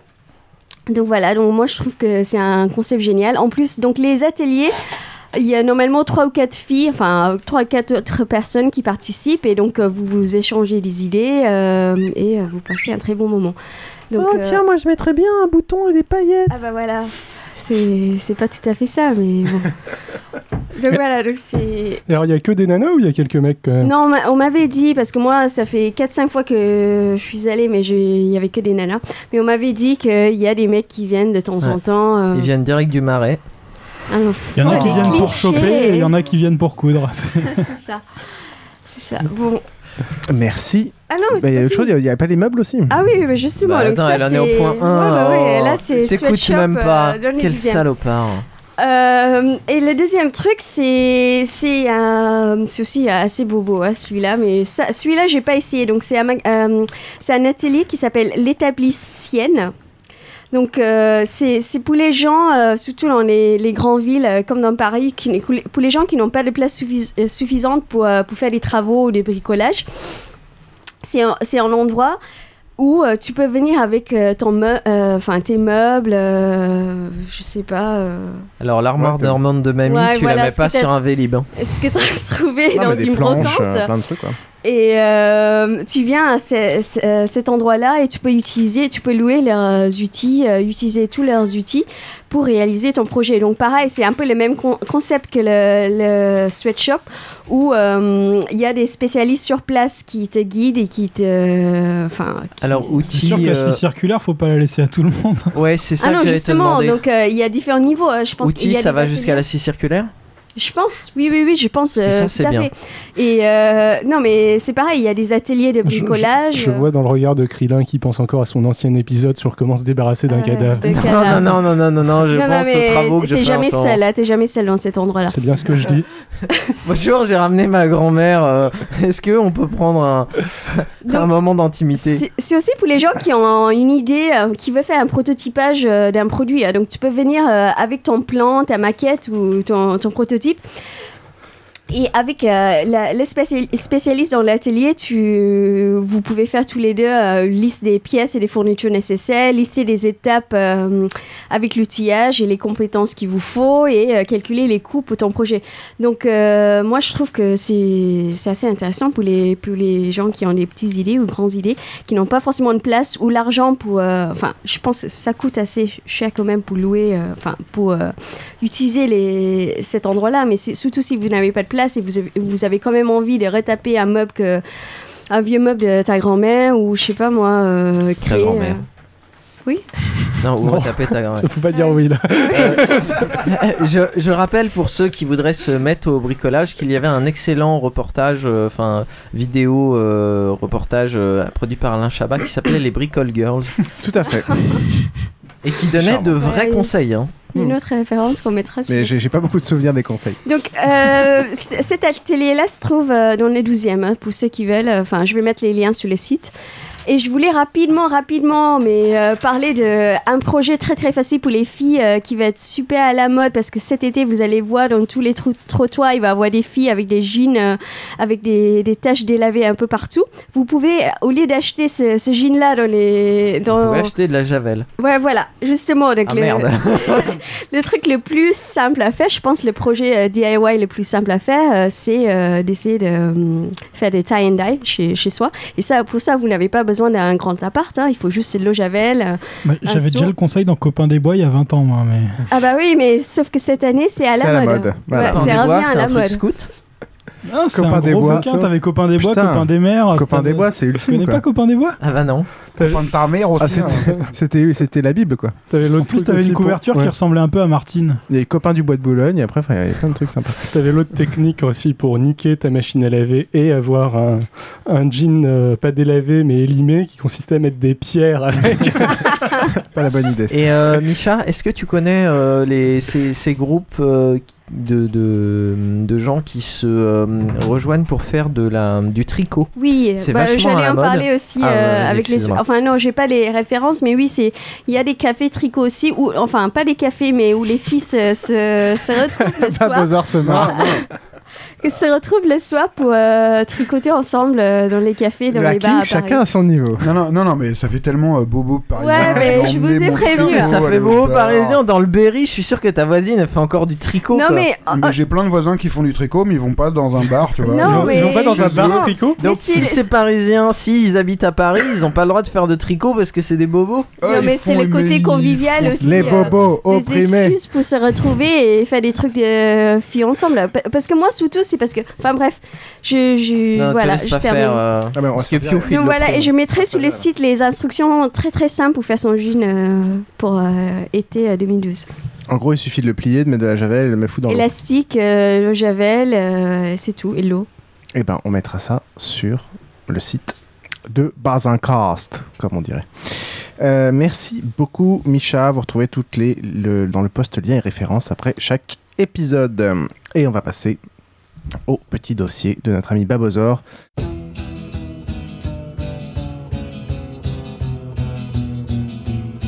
Salut les gars, je suis content de vous voir. Comme je passais par ici, je pensais m'arrêter un peu, à moins que vous vouliez que je parte. Tu peux rester. Pas de problème. Je suis même content que tu sois venu chez nous. J'aimerais bien que tu restes. On va manger des chips. T'entends? Des chips? C'est tout ce que ça te fait quand je te dis qu'on va manger des chips Start walking.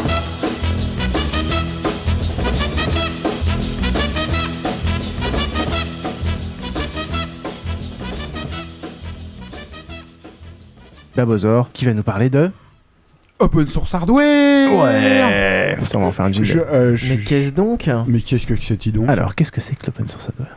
Peut-être avant de passer au dossier, Ouais. euh, je vais dire que j'ai ramené des trucs et j'ai des trucs à faire gagner. Oh Oh là là Alors, ce, ce- Oh, du ce- papier. ce- Ceux-là, c'est pour les, pour les Basincastiens. Non, alors ça, c'est pas pour vous. Je vais- On va les montrer sur les caméras. Mais euh, si vous voulez, euh, je vous ai ramené des, des autocollants open source hardware. Donc, Trop cool. euh, vous, vous pouvez les coller partout euh, pour euh, faire avancer la cause. Eh ben, on va les faire gagner. Ah, D'abord, il faudrait que Voilà. tu nous expliques ce qu'est la cause avant qu'on fasse Alors, qu'est-ce que c'est Qu'est-ce que c'est l'open source hardware? Vous connaissiez euh, euh, l'open source logiciel? Eh ben, on va passer à l'open source hardware ou open hardware. Ça veut dire du matériel libre et ouvert. Euh, donc, qu'est-ce que c'est? Euh, ben, c'est- Ça veut dire que les designs et les plans sont ouverts. Ça n'utilise pas de matériel ou de composants qui ont été brevetés. Alors, ça, c'est un point qui est super important. Alors, je pourrais vous faire tout un blabla, euh, dire ah blablabla. Bla, bla, bla. Je vais citer deux exemples. Deux exemples qui, pour moi, sont intéressants. Le premier, c'est Arduino que j'ai sur mon, sur, mon, sur mon petit téléphone, j'ai mon petit sticker, qui est une plateforme de prototypage rapide en électronique, euh, inventée par des profs euh, d'électronique euh, italiens, et euh, la conclusion, plusieurs centaines de milliers de boards vendus, et plusieurs dizaines de dérivés qui existent, et surtout plusieurs centaines d'extensions qui existent. Donc en gros, qu'est-ce que c'est l'open source hardware? C'est j'ai un design, je le laisse à disposition du public, je peux vendre euh, ce, le produit fini, mais si quelqu'un euh, trouve une amélioration, euh, il améliore le design, il le fait produire ou il le produit, mais surtout il le laisse dans les mêmes conditions qu'avant, c'est-à-dire ouvert et disponible aux autres. Arduino, c'est un processeur, ça, un microprocesseur? Non, c'est une, c'est une plateforme de prototypage rapide en électronique. Ouais, Parce que le processeur board, c'est un ATM machin truc euh, qui existe depuis euh, 20 ans, euh, mais c'est vraiment de, c'est vraiment pour faire du prototypage en électronique. C'est-à-dire t'as un microcontrôleur, Ouais. t'as des interfaces d'entrée, des interfaces de sortie, tu le plug euh, sur ton Mac, sur ton Linux, sur ton Windows via USB, tu lui dis quoi faire en fonction des trucs et ça marche. Ouais, mais là-dedans, il y a que le- du, du C éventuellement, il n'y a pas de Ouais, espèce, non, c'est un espèce de pseudo C, ouais. Qui Oui, non, c'est pas à base de FPGA rien. Non, non, c'est pas du FPGA. Le FPGA, c'est complètement autre chose. Alors ça, c'était un exemple. Le petit Arduino, une petite, euh, une petite carte électronique. euh, tout le monde peut la modifier, tout le monde peut euh, l'étendre, faire des trucs bizarres avec, et euh, plusieurs centaines de millions, de milliers de boards euh, vendus. Deuxième exemple d'open source hardware, l'imprimante 3D qu'on parlait, la RepRap.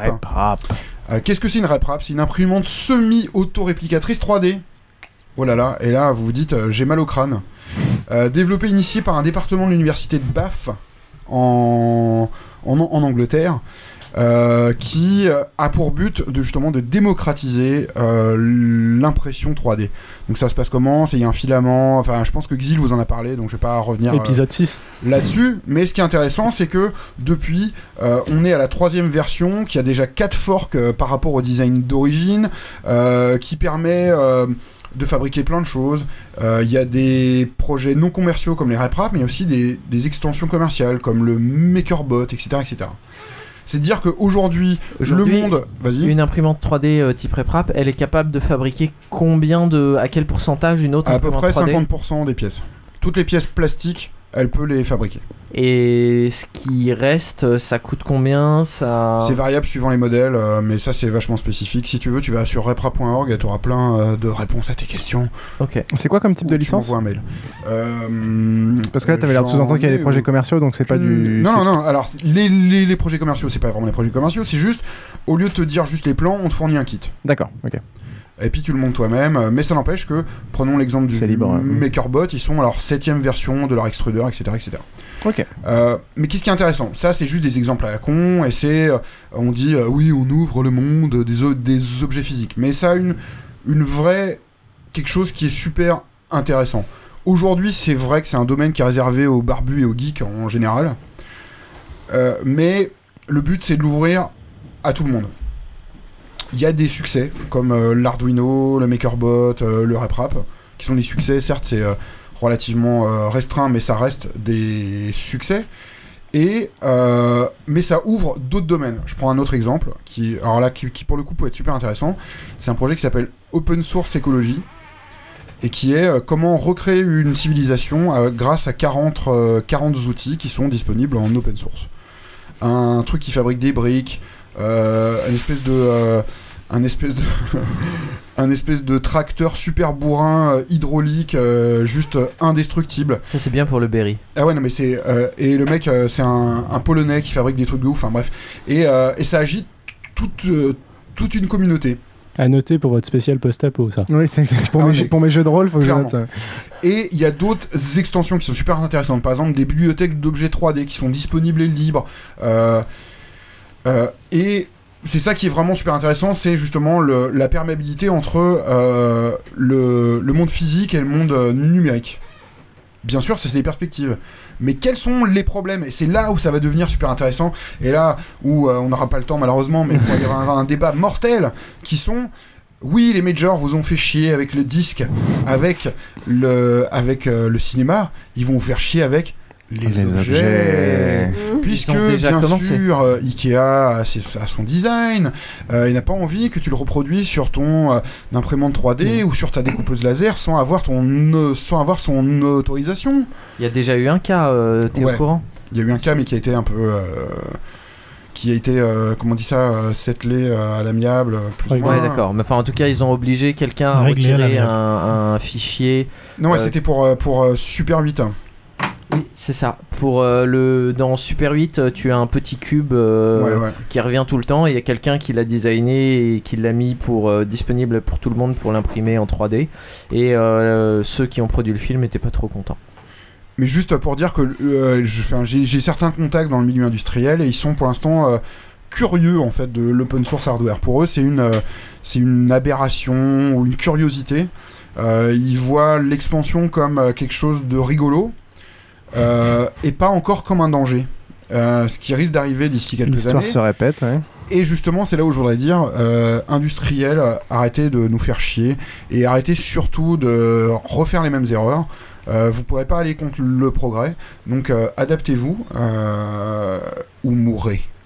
Ouais, mais- Ah, enfin, et puis aussi, ils s'en sortent bien. Je- Oui, je suis- et je puis suis aussi assez partisan de l'open source hardware, bouge- bougez-vous aussi pour répandre la chose parce que si, Avant que ça fasse euh, peur, oui ouais. voilà, euh, si euh, si les mises en- les mécanismes de contrôle sont mis en place maintenant, ça risque de tuer le projet dans l'œuf. quoi. qui sera le Euh, Pascal T'as l'impression que ça a marché pour le partage euh, des fichiers en ligne? C'est arri- c'est- c'est arrivé trop tard, je veux dire. Ouais, non, mais euh, même si ça arrive trop tard la- ou la masse, tôt, ça marchera la pas, masse hein. critique était déjà atteinte. On peut penser que si jamais ils mettent en place des systèmes de, régulation très restrictifs de type de ce qu'ils sont en train de mettre en place, enfin de ce qu'ils aimeraient mettre en place euh, pour le partage de fichiers, mais qu'ils le- les mettent en place dès maintenant euh, au niveau de l'open source hardware, je pense que ça peut faire mal. Mais ouais. ils ont Et- aucun et- moyen de et- le faire, quoi. Et malheureusement, vois. je pense qu'il y, a- il y a plus de cons qui sont prêts à, à- à- à- à pirater, et à aider le système pour, euh, pour regarder plus belle la vie, qu'il y a de gens qui vont s'emmerder à se combattre Mm. pour, être, pour pouvoir fabriquer des objets. En fait. Et je ne Oui, suis pas d'accord avec toi. Non, non, non, je suis pas d'accord avec toi. Je te prends un exemple. Thingiverse, qui est un site euh, génial où euh, tu peux partager Mm. des objets. Aujourd'hui, tu as plus de 15 000 objets, euh, genre euh, 60 000 euh, euh, versions pour ces objets, euh, des gens qui créent des trucs débiles, des gens qui créent des trucs super utiles, genre euh, des pièces de réparation pour euh, des euh, lampadaires euh, Ikea, tu vois. Genre, euh, au lieu de racheter tout le lampadaire euh, 35 dollars, eh ben, euh, tu t'imprimes euh, ton petit clips plastique euh, qui est tout pourri et qui doit coûter euh, Jusqu'au 300 jour où Ikea va faire un procès. Et ben il fera un procès et puis euh, ils seront hébergés en Suède et puis ensuite en Malaisie et au, et au Tadjikistan. Malaisie Euh, mais euh, tu vois, enfin, c'est la même course débile qui est, j'essaye de, non mais c'est- là où t'as vraiment une révolution qui est, j'essaye de m'accrocher à mes brevets qui sont certes acquis plus ou moins bien, et j'essaye de m'accrocher à mes acquis et je je m'accroche à la branche qui est en train de se scier elle-même, ou j'essaye de participer au projet, à la révolution qui est en cours et et, et voilà quoi. Et c'est con, on va pas avoir le temps d'avoir le débat sur le piratage, mais je suis assez d'accord avec Piouf sur le fait que pour l'instant c'est des kits de réparation Ikea, puis un jour euh, le mec il va mettre, euh, je sais pas, euh, un, euh, les, les mini tables Ikea, et là Ikea va commencer à gueuler, et TF1 va parler que du fait que on vole Ikea et Non, non, ils qu'Ikea va diront, mettre ils- la clé diront sous la a des main. gens qui Alors, fabriquent non, des non, bombes non, non, non, et mais des gens qui fabriquent des menottes pour les pédophiles. C'est là, c'est là, c'est là où je vous arrête et je vais faire un truc très très court, mais euh, c'est une grosse différence entre le source hardware et le, le système de retail euh, vraiment euh, comme on connaît. C'est que le système de, re- de retail, t'es, euh, bre- t'es- t'as des brevets, c'est un système commercial. Le système open source hardware en général, il est basé sur le, système économique de la gratitude. C'est-à-dire, euh, le Arduino Uno, je peux le choper sur deal extrême à 15 dollars au lieu de 26.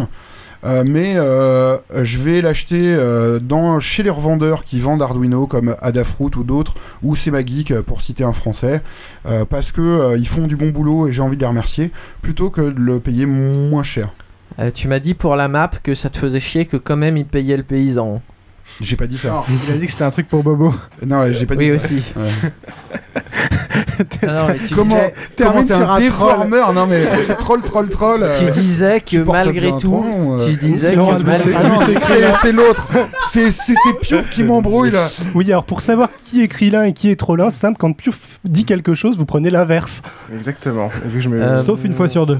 tu disais que malgré tout, ça restait de l'échange commercial, mais on est bien d'accord que euh, Oui, même si tu essayes de entre changer non, non, mais un une, petit une peu- différence entre échange commercial et rétribution et gratitude. ouais. C'est vrai. Ouais. Non mais non vrai. mais qui est une qui est une qui est une nuance, je suis d'accord, mais euh, euh, qui est pas qui est pas qui est pas neutre, qui est que euh, tu vois, j'ai envie que le que le système y perdure, j'ai envie de euh, faire plaisir aux gens euh, qui passent du temps, j'ai envie de remercier par exemple Piouf parce que pour une raison ou pour une autre, et ben je vais aller dans son magasin plutôt que dans un autre pour aller acheter la même Non, chose. mais je suis bien d'accord. hein. Moi, je vais chez Variant tout le temps pour acheter mes jeux de plateau, alors qu'ils sont, ils sont plus chers.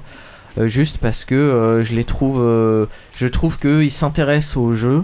Là où euh, Descartes, euh, tu vas me pourrir la bande. Là où Descartes, euh, c'est juste des mecs qui revendent des jeux. Voilà. euh, Ouais, mais c'est et c'est sûr, je préfère payer. euh, je préfère Ouais, payer De plus toute après, façon, euh, Free, s'ils étaient plus chers que les autres, j'irais chez eux, quoi. Ouais, tu lances un troll, mais après tu vas dire aussi que les gens qui téléchargent le plus sont ceux qui achètent le plus. On va partir dans les discussions. Il y a plein de gens quoi. qui disent Ah, je suis super content que Free euh, ils aient fait baisser les prix, comme ça euh, je peux rester chez. Ah bah c'est pas faux. Chez Bouygues. Bah, un Ah oui, mais ça c'est C'est un- un point de vue, euh. Bref. Ah là là, bref, on finit sur du troll. Moins que tu, tu, tu on veux. va penser à ce pauvre Tom euh, qui nous attend depuis trois quarts d'heure là-haut. euh, Au début, On il va écoutait de la musique, ensuite il a regardé le porno, et là je crois qu'il est en train de se pendre. Donc, euh, Ah, il y en a qui se pendent en se branlant. Enfin, euh, merci donc à l'ami Babozor et Exil cette joint à nous. Où Est-ce qu'on peut vous retrouver sur euh, l'internet, euh, mon cher Exil? On va commencer. Internet 2.0. L'internouille. Tu as plusieurs podcasts maintenant, mon cher Exil. Oui, alors vous pouvez Alors, me rapidement. retrouver sur sur, euh, 3615. sur 3615 ULA, non. Euh, vous pouvez me retrouver sur deux, euh, deux podcasts principalement. Alors, un qui est peut-être un petit peu technique, qui est consacré à la vie artificielle, donc tout ce qui est euh, robotique, euh, évolution, simuler l'évolution, un petit peu d'intelligence artificielle. Un Et qui s'appelle vie de- artificielle, et qui s'appelle Vie artificielle, un petit peu de biologie de synthèse, ce genre de choses. Et un autre podcast qui s'appelle 12 minutes 2, euh, qui parle un petit peu de tout et n'importe quoi, qui parle d'histoire, euh, d'histoire des sciences, euh, d'éco, il y aura un petit peu de politique, même s'il n'y en a pas eu des masses. Rarement pendant 12 minutes. Rarement pendant 12 minutes, oui, ça, ça dure plutôt euh, 20 minutes, euh, voire de temps en temps une demi-heure.